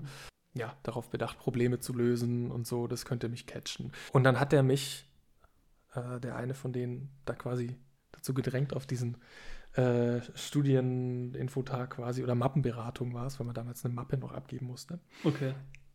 ähm, für die Zulassung, äh, mich dazu gedrängt, da hinzugehen. Meinte, hey, selbst wenn du da in der letzten Reihe stehst, du bist voll informiert und dann bewirbst du dich so ungefähr. Also der hat, der hat mich da Richtig. gut für motiviert oder vielleicht sogar fast dazu gedrängt Mhm. und ähm, rückblickend total gut. Ja. Ähm, genau, weil ich war dann dort und es war richtig cool. Und ähm, es gab super viele richtig starke Projekte, die wichtige Probleme, die auch gesellschaftliche Probleme adressiert haben. Und ich meine jetzt nicht künstlerisch, sondern wirklich durch Produkte, ähm, die Leuten helfen.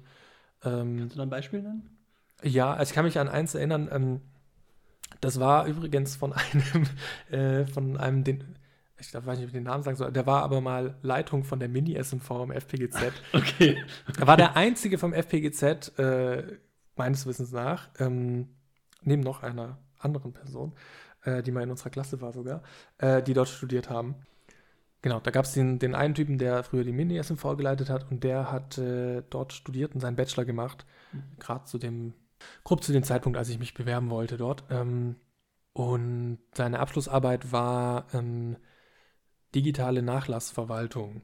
Also was passiert eigentlich mit dem ganzen Stuff, den du im Internet hinterlässt, auf Facebook, Twitter, was auch ich, äh, was auch immer, ähm, wenn du tot bist. Ah, okay. Ähm, oh, interessant. Und die hatten ein richtig starkes Konzept, ähm, designt eben auch für eine digitale Anwendung, ähm, in der du festlegst, welche Person kriegt welche Konten von dir. Ah, ah. Ähm, das Ganze wurde auch auf so einem Hardware-Device wie so eine externe Festplatte irgendwie gespeichert, ähm, sodass es nachher auch übergeben werden kann ähm, und das nicht einfach in irgendeiner App drin hängt, für die dann irgendwie ein Login kriegt. Also waren da auch voll bedacht auf so ähm, ja, gesellschaftliche Normen irgendwie, dass man da nicht beim Notar, wenn dann irgendwie äh, ja, jemand gestorben ist, dann irgendwie sich in eine App einloggen muss. Das ist dann irgendwie affig. Also es war super gut designt einfach, also Mhm. gut konzipiert.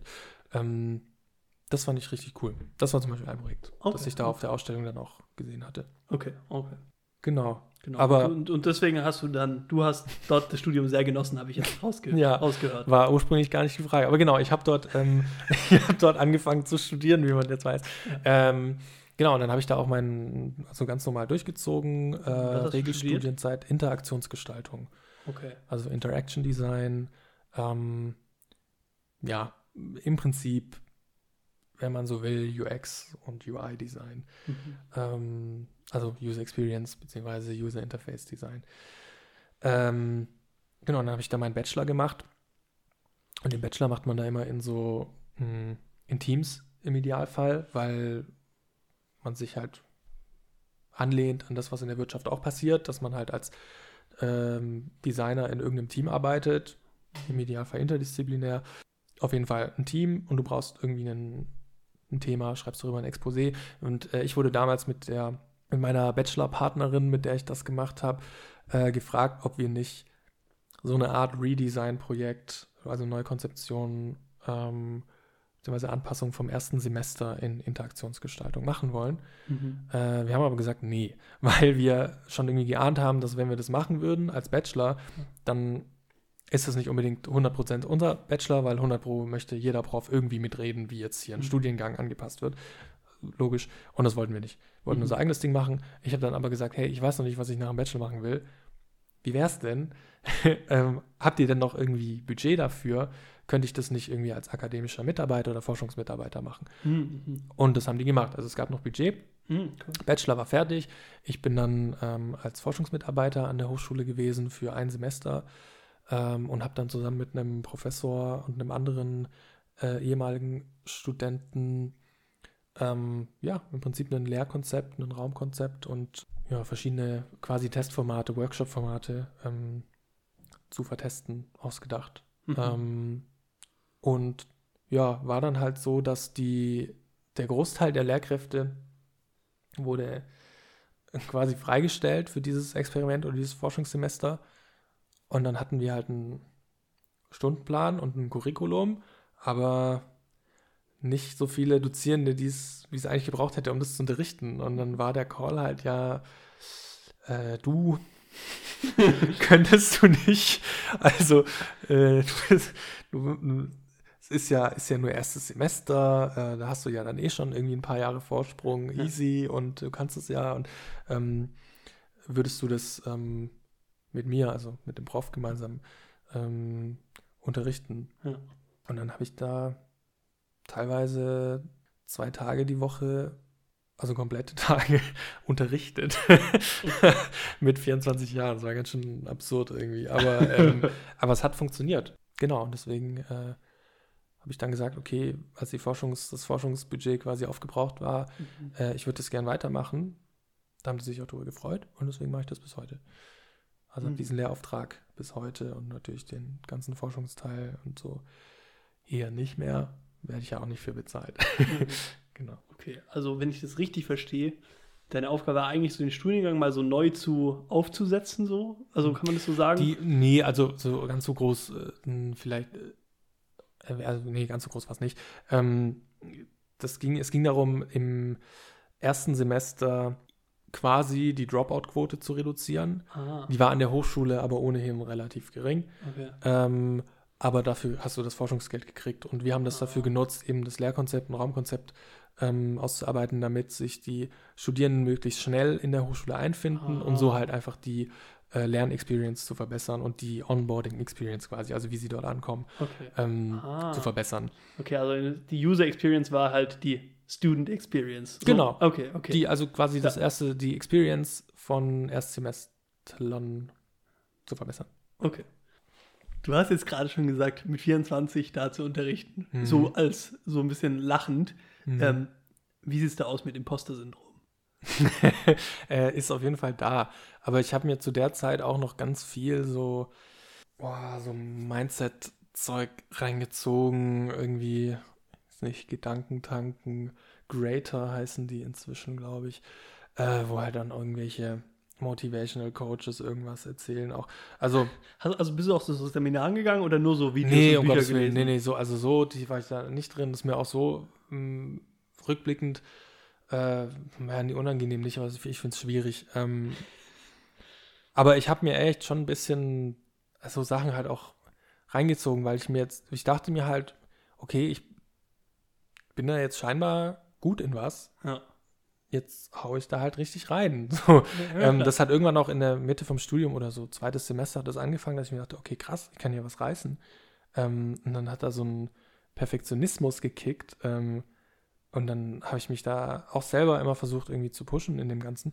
Ähm, ja, also klar war da Imposter-Syndrom da, aber irgendwie habe ich versucht, das schon zu handeln irgendwie. Durch Vorbereitung auszugleichen. Ja, schon. Hm. Schon. Also ich habe auch, ähm, war, das war schon auch eine, eine anstrengende Zeit. Also da ging es dann schon auch darum, den Unterricht noch vorzubereiten. Und ich hatte am, weiß ich, am Dienstag einen Unterrichtsslot, äh, einen halben Tag oder so. Und am Montag eigentliche Forschungsarbeit gemacht oder mich halt irgendwie schlau gemacht über irgendwelche Lehrformate, die man machen könnte. Und dann musste man halt den Unterricht selber noch mit Inhalten füllen. Mhm. Ähm, und das habe ich dann teilweise auch sehr spät abends, nachts am Montag noch gemacht, wenn ich dann am Dienstag ähm, unterrichtet habe. Aber es war voll wichtig, fand ich für mich, um dann halt nicht dazustehen und das Gefühl zu haben, ich erzähle jetzt irgendwas vom Pferd, sondern ich habe mir gut Gedanken gemacht, was ich erzähle, wie ich es erzähle und so. Mhm. Und was für ein Workshop-Format, falls es eins gab und so. Also, ja, insofern hat die Vorbereitung schon geholfen, aber war halt stressig. Aber das war, fand ich, guter Stress. Okay. Im Vergleich zum Start-up, Aha. Was, macht, das was, was ist der cool. Unterschied? Was macht, was ist guter Stress, was ist schlechter Stress? ich hatte halt echt so 100% das Gefühl, das ist irgendwas für einen guten Zweck. Ah. Also man hat es halt auch direkt gesehen, den Impact. Also da waren ja dann, ich glaube, das waren 30 Leute in dem Semester, also die Mhm. waren relativ klein Klar. oder sind relativ klein dort. Waren 30 Leute und du siehst, wenn die was verstehen, die, Mhm. du siehst, wenn die Spaß haben, Stimmt. ähm, die geben dir auch Rückmeldungen, du fragst sie ja auch, hey, wie gut hat das funktioniert und sowas. Und wenn das funktioniert, was du machst, ist total cool. Und du kriegst ja sofort die Rückmeldung. Das ist fast noch cooler, als wenn du jetzt ein digitales Produkt baust und das muss dann noch äh, irgendwann, ja, von irgendwem gecodet werden und dann geht das irgendwann live und dann kriegst du Rückmeldung. Ja, oder du machst erst irgendwie fünf Interviews. Da bist du im Unterricht, du gibst den Unterricht, du kriegst sofort Feedback. ja, Und wenn das gut ist, pusht es dich schon. Also, Mhm. und wenn es kritisch ist, kannst du es auch direkt umsetzen. Also es ist schon cool. Echtzeit-Feedback. War Mhm. super. Fand ich voll motivierend irgendwie. Hast du jetzt durch das ganze Unterrichten auch eine neue Bewunderung oder äh, wie nennt man das? Jetzt, bist du jetzt mehr dankbar den Lehrern oder den Dozenten, die du hattest, so jetzt im Rückblick? Nee. Ich äh, fast im Gegenteil. nee, also, mh, boah, ich habe da damals schon viel, also tatsächlich relativ viel Zeit reingesteckt, zu gucken, wie man die Sachen didaktisch aufbereiten kann ähm, oder beziehungsweise generell aufbereiten kann, inhaltlich. Äh, ja, wie vermittelt man die am besten? Was für Formate, Unterrichtsformate eignen sich da am besten für? Ja. Ähm, weil es ja ein Designprojekt und ein Designprojekt will ich gut machen. Das ist irgendwie mein Job ähm, als Designer.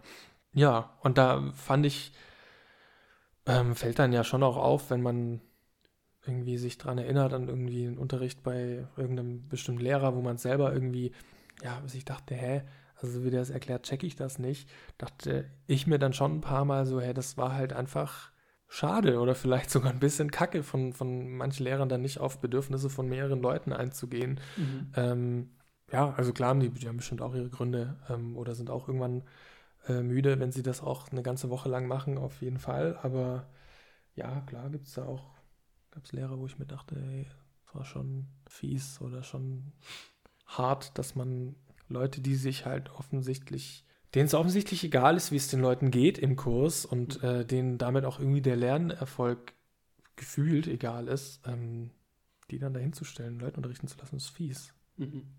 Ist dir das jetzt auch eine der, der wichtigsten Eigenschaften, die du beim Unterricht mitbringen willst, dass du so zeigst, hey, ich will, dass ihr weiterkommt und dass du dich um die Leute auch einzeln vielleicht kümmerst, je nachdem, Voll. ob die mehr Lust haben, wie weniger Lust oder wie, dass du denen entgegenkommst. So. Voll, aber auch ja, mit dem Risiko rüberzukommen wie ein Lehrer auf der Waldorfschule, äh, mache ich trotzdem immer, ist glaube ich mit das Erste, was ich sage, wenn ich die Studis begrüße, ist, hey, ich bin nicht irgendwie da, um cool rüberzukommen oder euch zu erzählen, wie, was ich alles weiß, sondern für mich ist das hier ein Erfolg, wenn ihr was mitgenommen habt und wenn ihr mir Rückgel Rückmeldung gebt.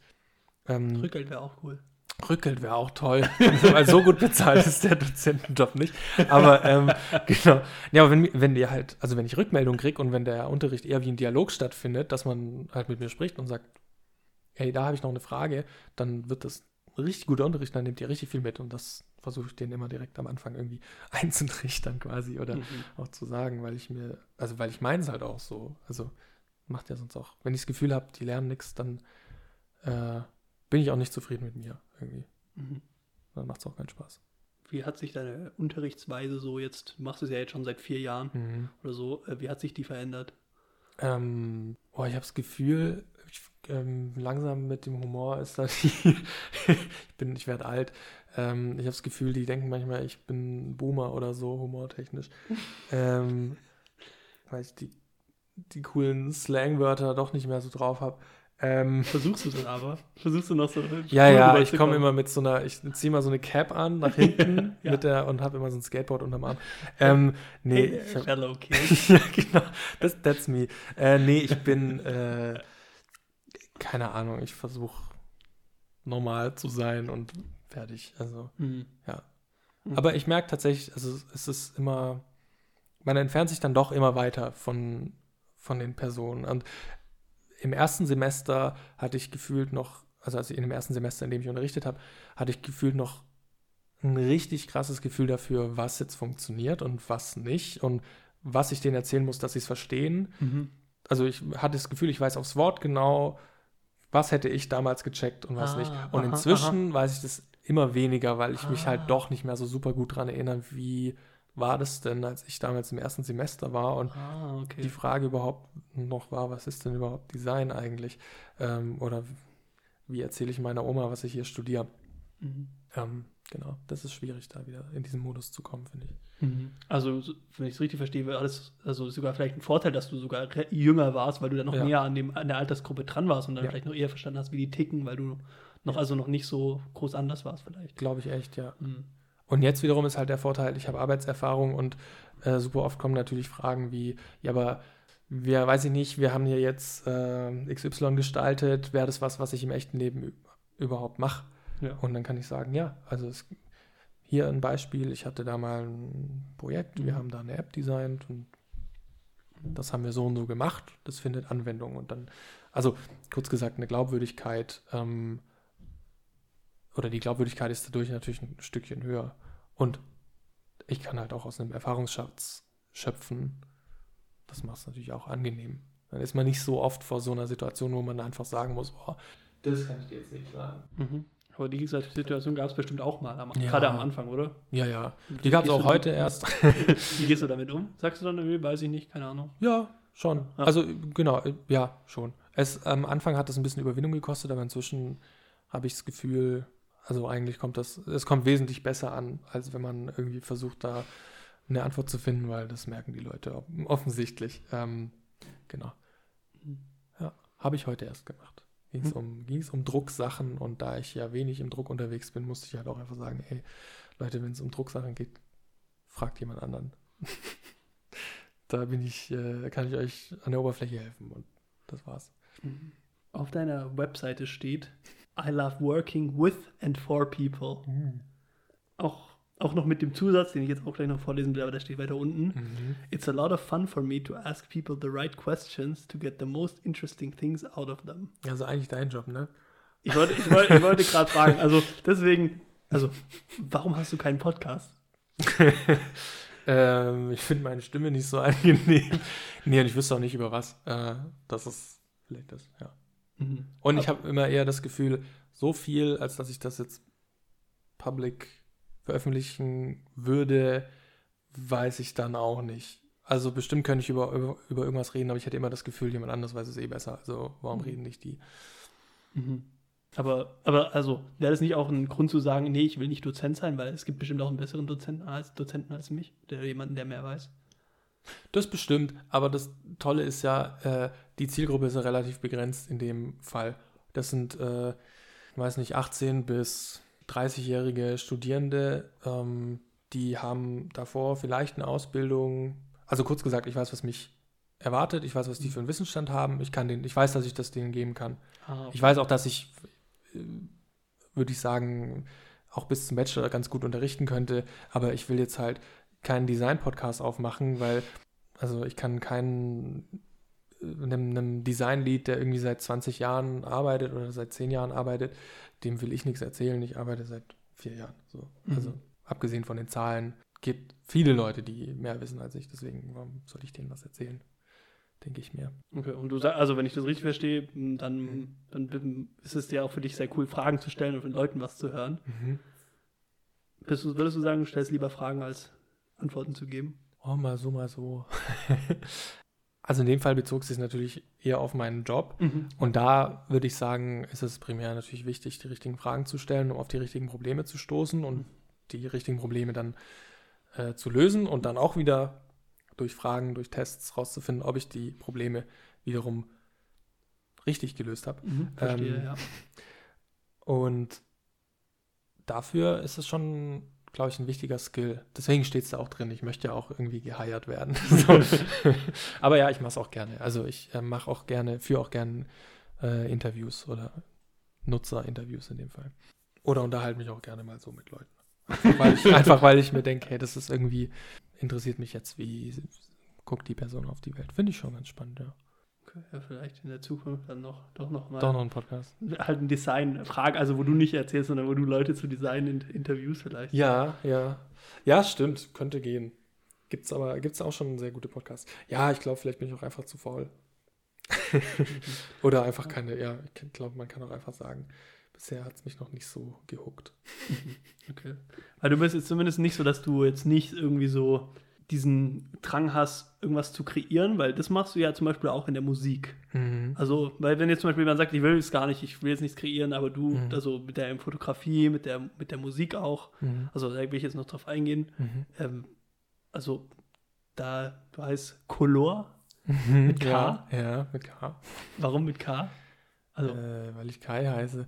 Äh, boah, ich weiß es nicht. Ich weiß auch gar nicht mehr genau, wann ich den Namen ausgesucht habe.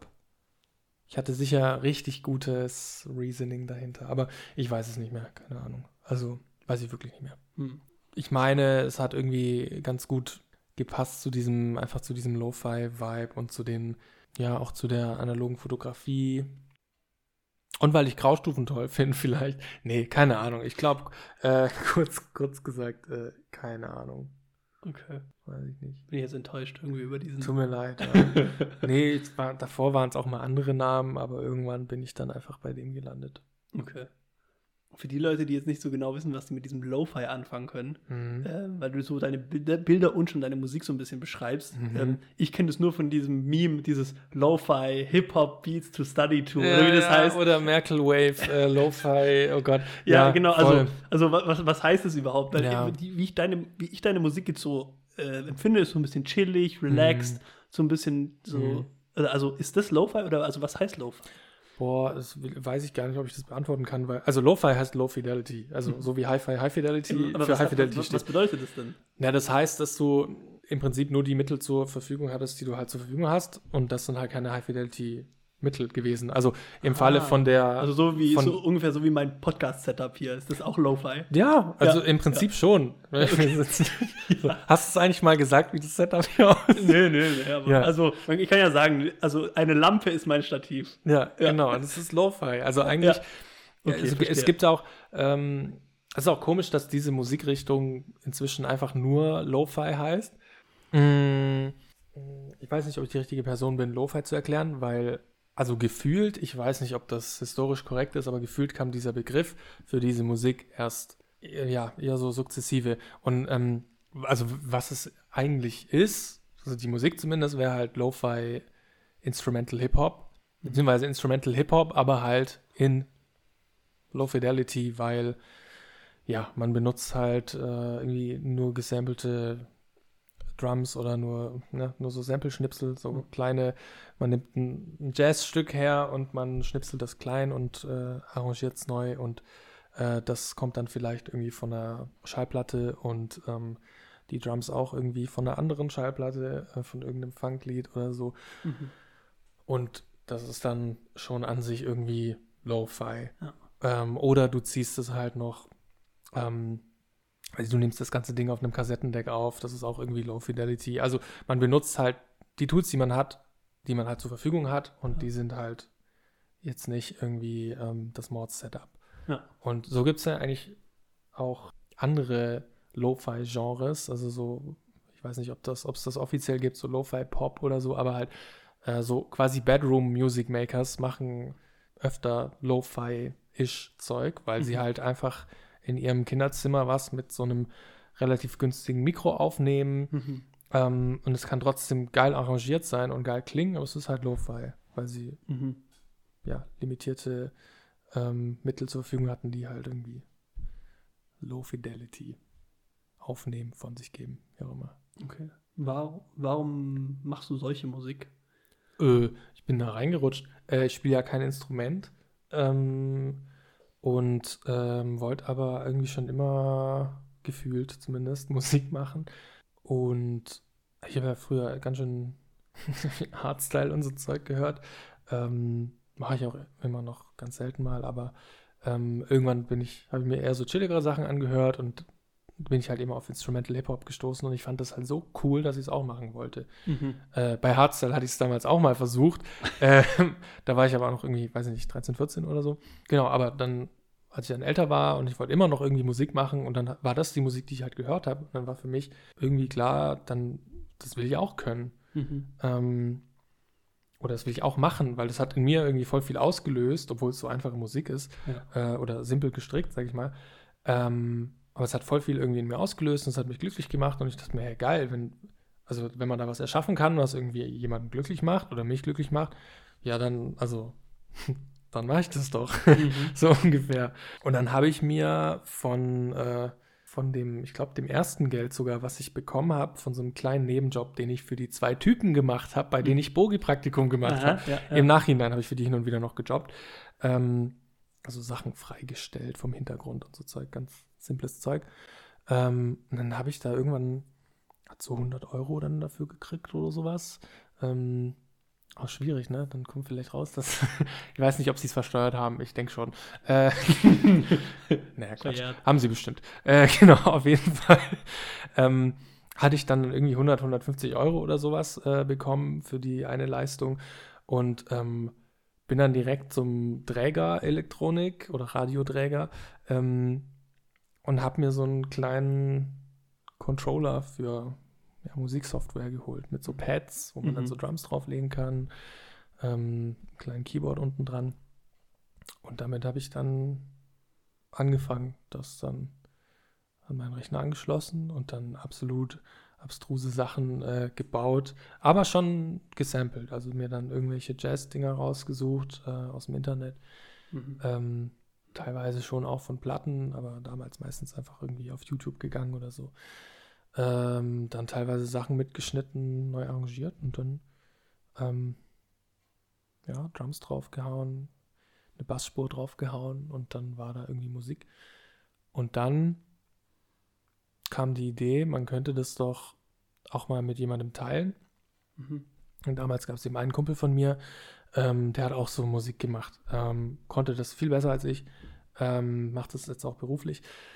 Ähm, aber ja, wir haben uns dann so Sachen hin und her geschickt. Wir haben es halt immer auf Soundcloud dann hochgeladen und dann den Link rübergeschickt. Private Link, Mhm.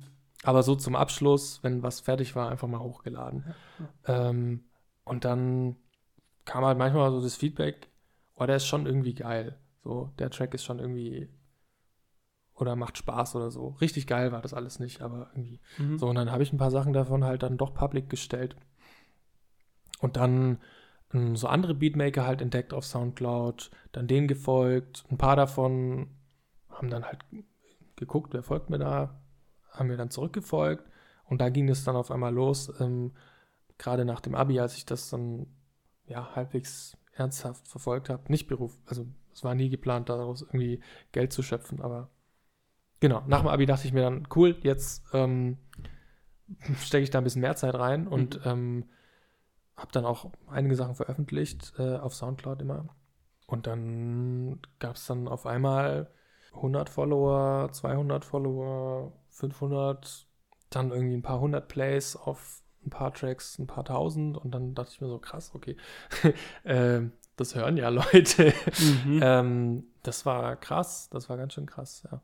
Und wir reden jetzt ja nicht irgendwie von absurden Größenordnungen. Äh, das waren damals halt, wie gesagt, 200 Follower. Und ich dachte mir, krass, das sind, weiß ich nicht, da ist die FPGZ-Turnhalle voll, wenn die Mhm. gleichzeitig deine Musik Mhm, hören. ja. Klar, da waren 20 Bots dabei, aber trotzdem, Ja, dann lass es gut. ein Klassenzimmer sein. Ja, ja, So ja. viele Leute Ja. hören den Shit, den ich mache, den ich auch Spaß mache, Ja, war irgendwie cool.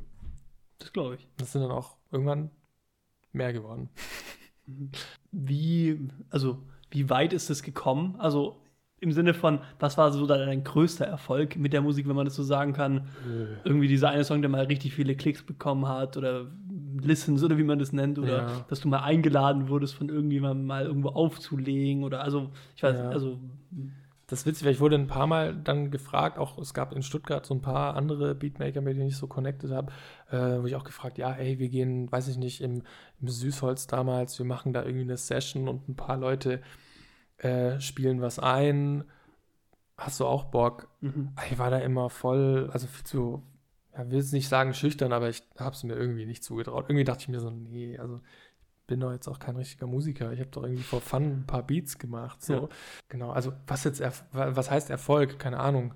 Ähm, Also, aber für dich vielleicht der schönste Moment oder so, das, wo du, ich weiß nicht, ob man das so sagen kann, aber so das, wo du so dachtest, wow, das hätte ich nicht gedacht, dass, dich das, dass das durch meine Musik mal ermöglicht sein würde oder dass ich das mal Ja. erreiche. Oder ja, so. ich habe also zum einen, ich habe Geld dafür gekriegt, äh, ein paar tausend Euro waren das auch im Endeffekt. Ähm, das war krass, vor allem war das für ein Projekt, bei dem ich irgendwie mir gar nicht bewusst drüber war, dass ich da Geld für kriegen kann. Mhm. Das war, also da gab es nicht mal ein richtiges Agreement. Ich habe den, das waren so Typen, die haben eine Compilation gemacht, ähm, verschiedene Beats auf einer Platte, kam dann auch auf Vinyl raus, wusste ich irgendwie auch vorher nicht. Hat sich okay verkauft. Also das Genre ist jetzt eh nicht so, da, da kaufen nicht viele Leute was, aber ähm, hat sich in der Bubble irgendwie halbwegs okay verkauft. Und war, also gerade der, der Track, den ich dabei gestellt habe, war halt auf Spotify in so Playlists, ähm, in größeren Playlists. Und wenn man halt einmal in so einer Playlist drin ist, die dann von irgendwie, keine Ahnung, ich glaube damals, weiß nicht, eine halbe oder Viertelmillion Leute sind der gefolgt, Mhm. dann kriegt man pro Tag schon, wenn es gut läuft und es aktive Leute sind, die da folgen sind, kriegt man schon ein paar tausend Plays. Mhm. Ähm, Kriegt man bei Spotify pro Play, pro Play irgendwie eine, eine Mhm. Summe? Also irgendwie Ja. einen halben Cent oder wie viel? Oder wie, wie, ja, genau, ich, ich weiß nicht, wie, wie, wie diese Zahl Ja. lautet, aber es ist weniger als ein Cent, wenn ich es richtig im Kopf Mhm. habe, pro Play. Und ich habe, ich weiß ich nicht, kannst du nachgucken. Spotify. ich weiß es nicht, ich, äh, mein letzter Stand waren irgendwie, ich glaube, vier Millionen Plays auf einem Track oder so. Oh. Ähm, weil der halt in so einer Playlist gelandet ist. Sieht ein bisschen awkward aus, weil der nächste, der ist auch noch in der Playlist gelandet, der hat dann aber irgendwie nur eine halbe Million und danach haben sie nur noch so 1000 oder so.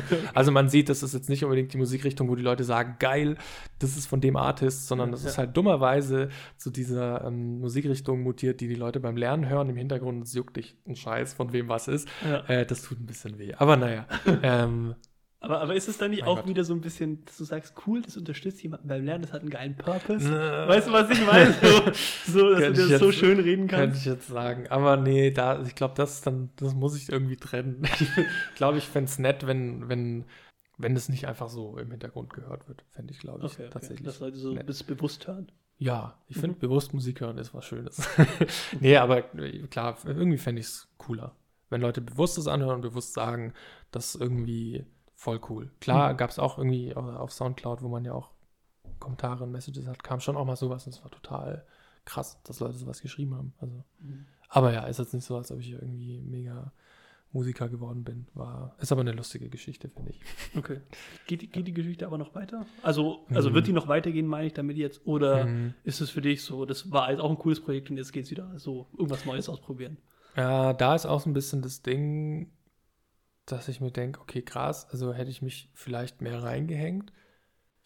Ähm, mit mehr reingehängt meine ich mehr, mehr produziert. Ja, dann hätte ich da vielleicht auch irgendwie größer werden können in dem Ding. Ähm, vor allem, weil ich einfach auch Glück hatte mit dem Timing. Also ich habe das angefangen, da hat niemand davon, also da gab es diesen Lo-Fi Girl äh, Channel auf YouTube nicht Mhm. das war noch weit weg. Und da war das eine eingeschworene Community und irgendwie habe ich mich als Teil davon gefühlt, von diesen Leuten, die das produzieren. Und ähm, vielleicht hätte ich da die Welle krasser reiten können, aber habe ich jetzt halt nicht gemacht, weil, keine Ahnung, äh, kann man auch nicht erzwingen dann. So äh, reine Kreativität und Basteleien. Also ja, keine Ahnung. Manchmal muss ich sagen, denke ich mir schon, hätte ich, hätte ich vielleicht forcieren können, dann müsste ich jetzt vielleicht nicht Vollzeit als äh, Designer arbeiten oder so. Fühlt, sich das wie müssen an? Nö, tatsächlich nicht. Das ist ja gut. Aber nee, nee, das tatsächlich nicht. Dann wäre ich vielleicht Musiker und äh, hätte vielleicht mehr Freiheit. Man stellt sich, man romantisiert das ganze ja ein bisschen, glaube ich, so Mhm. dieses Künstlerdasein. Klar. Ich meine, im Endeffekt musst du dann auch wieder einen neuen Song immer machen, weil sonst, ich meine, Voll, deswegen Songs glaube ich- leben, also muss dann, ja, so muss da auch immer wieder irgendwas raushauen und Ja. so. Wenn du da mal eine Denkblockade hast, eine kreative Blockade, ist auch schwierig. Also ich Ja. stelle mir das auch nicht sehr einfach vor. Voll. Ich glaube nämlich, genau, ich glaube, man romantisiert das auch wie so vieles zu Unrecht. Deswegen ja, ich glaube tatsächlich, ja. So easy wäre es dann doch nicht. Von diesem Job, wo du sagst, der ist zum Glück nicht muss, aber also Mhm. ähm, aber wäre vielleicht auch cool, wenn du doch auch ein bisschen mehr Musik machen könntest. Mhm. Das ist der Job, wo du jetzt bist, wo wir noch nicht drüber gesprochen haben. Du bist jetzt immer noch UX-Designer, aber Mhm. woanders wieder. Mhm. Ähm, ja, wo bist du jetzt? Äh, ich bin bei der Bayerischen Agentur für Digitales.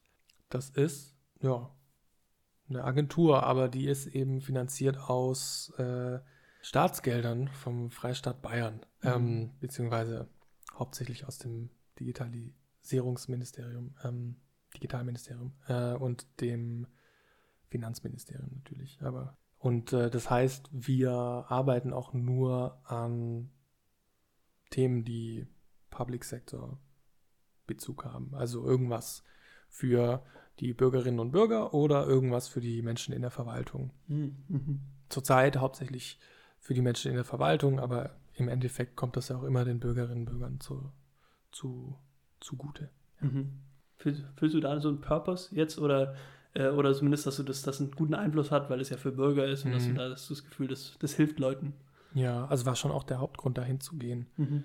ähm, weil ich hatte schon auch überlegt, soll ich jetzt irgendwo hingehen, wo es irgendwie ein, weiß ich was, irgendwie einen krassen Namen hat, krass etabliertes Designteam, wo ich irgendwie von super Senior Staff was lernen kann. Ja, dachte mir dann, zumindest die Firmen, die es zu dem Zeitpunkt gab, die waren dann irgendwie halt, ja, da war mir dann irgendwie die Mission oder Vision doch nicht so wholesome genug oder so. Also ich, für mich klang das einfach, für mich war das auch wieder fast ein No-Brainer, so doof das klingt, zu sagen, die machen was für die Verwaltung, da geht es jetzt, oder für die Verwaltung, Verwaltung und für die BürgerInnen, ähm, da geht es jetzt nicht darum, irgendwelche krassen Business Metrics ähm, zu erfüllen, sondern da geht es dann wirklich darum, dass man den Leuten hilft. Mhm. Weil die Staatsgelder gibt's und Ja. die kriegst du in dem Fall nur, wenn du Leuten auch wirklich hilfst. Oder die, die kommen zum Einsatz, um Leuten wirklich zu helfen, Ja, ja, weil die zahlen ja Steuern dafür. klar. Das ist nicht so, dass du halt irgendein Bullshit-Product hast und du musst es irgendwie an äh, Frau und Mann bringen. Ähm, das ist was irgendwie für die Allgemeinheit. Das hat mich gecatcht. So wie du das jetzt erzählt hast, mit auch das war ein No-Brainer. Äh, Waren, waren alle Stationen in, deiner, in deinem Werdegang so ein No-Brainer? Also, weil das ist, also das ist ja cool. Nee. Also, wenn es so war. Auch das war, glaube ich, kein No-Brainer. Das lässt sich jetzt so einfach sagen. Ich habe da schon überlegt, weil wie gesagt, nee, das war eigentlich, das war überhaupt kein No-Brainer. Das ist eigentlich Quatsch, dass ich es gesagt habe.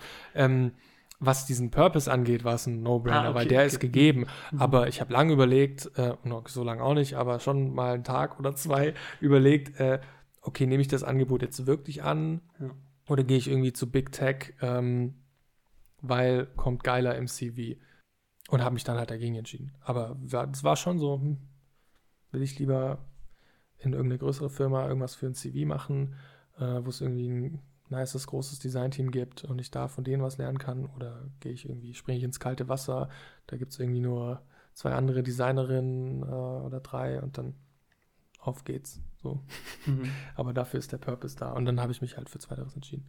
Zu dem Zeitpunkt warst, warst du da noch bei ähm, diesem anderen, also wo es dir nicht mehr der Lern-App, wo es dir nicht so gut gefallen hat? Oder warst Nee, genau, da hatte ich gekündigt. Ach, da hast du gekündigt und dann ähm, hast du das, hast du dich da auch nur beworben oder hast du irgendwie anders davon erfahren von diesem, Hm. von dem bayerischen Ministerium? Nee, da habe ich tatsächlich über eine, ähm, über eine Bekannte erfahren. Ähm, bei deren Firma ich mich zuerst beworben hatte, hat aber nicht, äh, nicht geklappt. Und die meinte dann, hey, guck dir das mal an, das könnte dir taugen. Ich habe es mir angeguckt, habe mich da initiativ beworben und das ging dann eben durch. Ja. Mhm.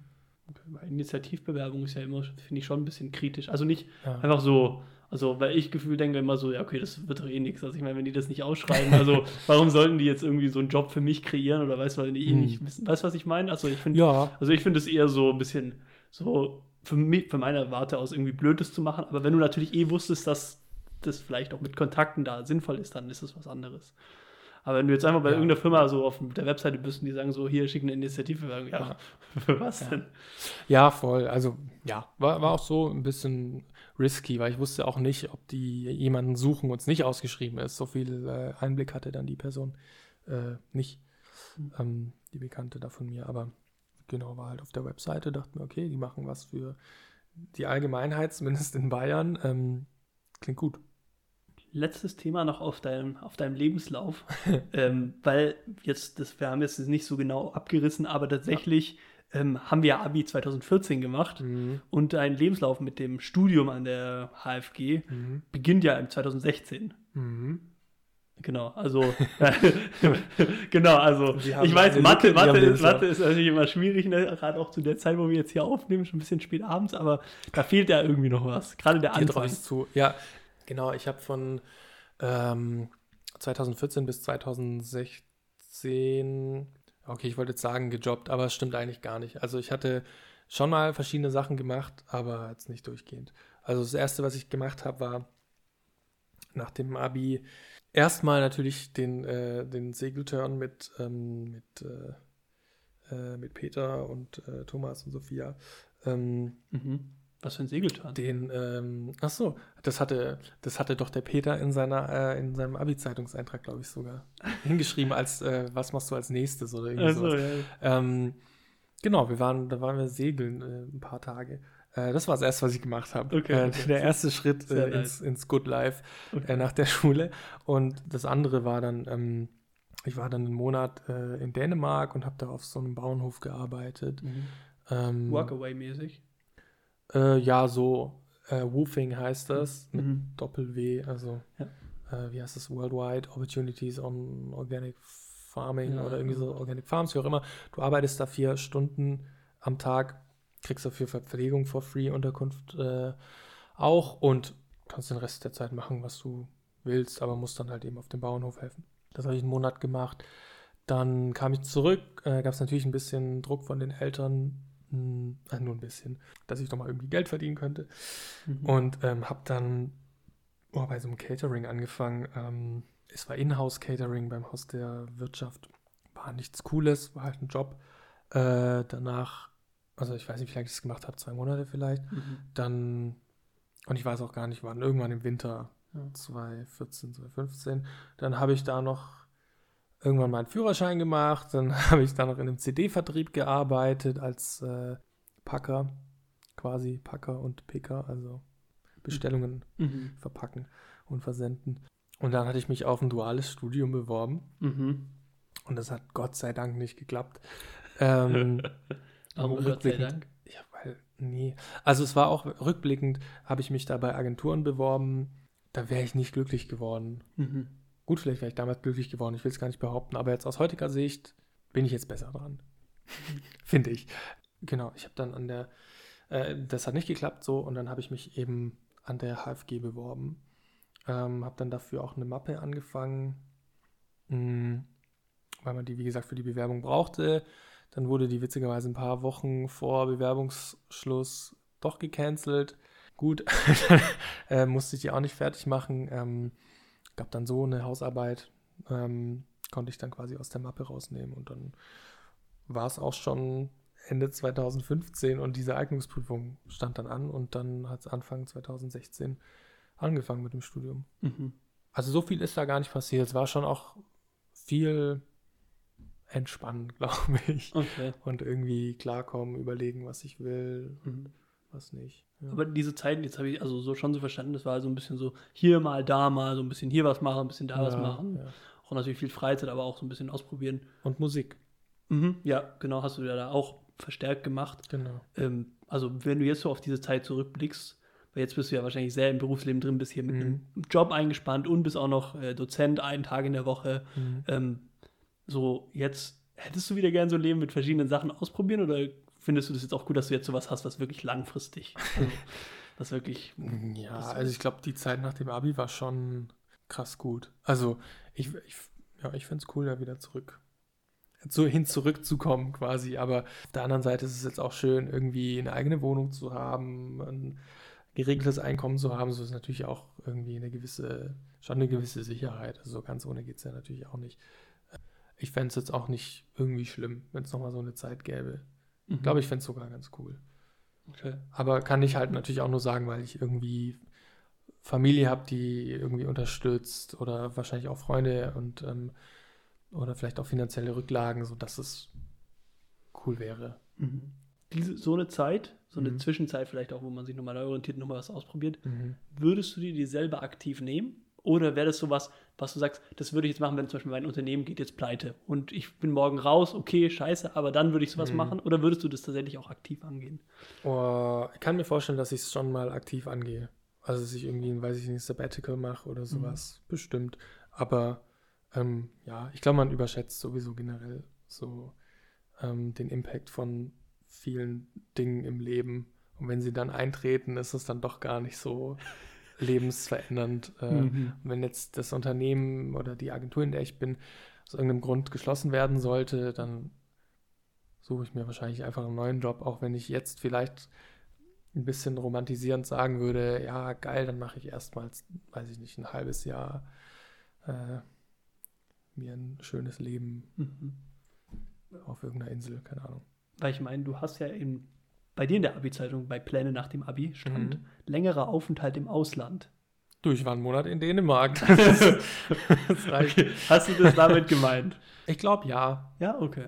Äh, also, oder ich glaube, damals wusste ich, also als ich sie geschrieben habe, wusste ich noch nicht, dass ich nach Dänemark gehe.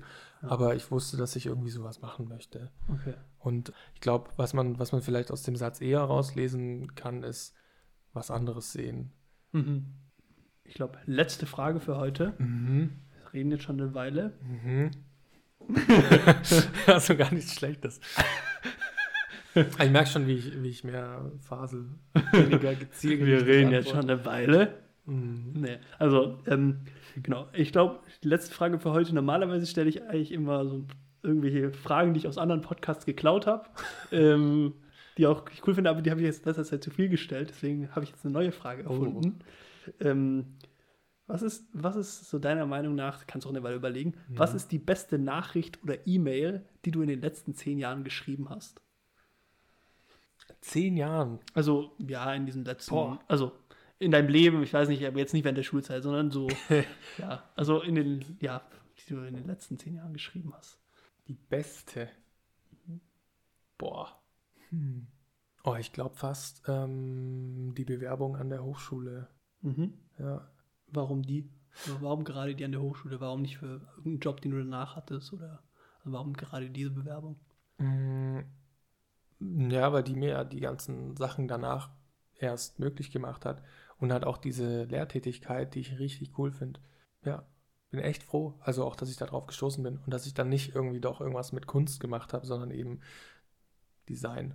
Finde ich irgendwie total krass, auch wenn ich dran zurückdenke. So, ich hätte ja auch, es hätte ja auch an der DHBW klappen können Mhm. war auch ein Designstudiengang, aber da wäre ich jetzt nicht UX-Designer, sondern irgendwie, weiß ich nicht, Grafikdesigner oder Kommunikationsdesigner und dann, weiß ich nicht, würde ich vielleicht Flyer gestalten oder sowas und ähm, wäre vielleicht weniger happy, keine Ahnung. Aber es sind ja immer diese, diese kleinen Sachen, bei denen man sich manchmal denkt, wären die ein bisschen anders gewesen, Mhm. hätte ich, weiß ich nicht, vielleicht doch die Einschreibungsfrist verpennt oder hätte ich, wäre irgendwas gewesen an dem Tag und es wäre anders gelaufen, dann wäre ich jetzt vielleicht wo ganz anders. Und Mhm. das ist eins, einer der Punkte, wo ich mir denke, das ist echt gut gelaufen.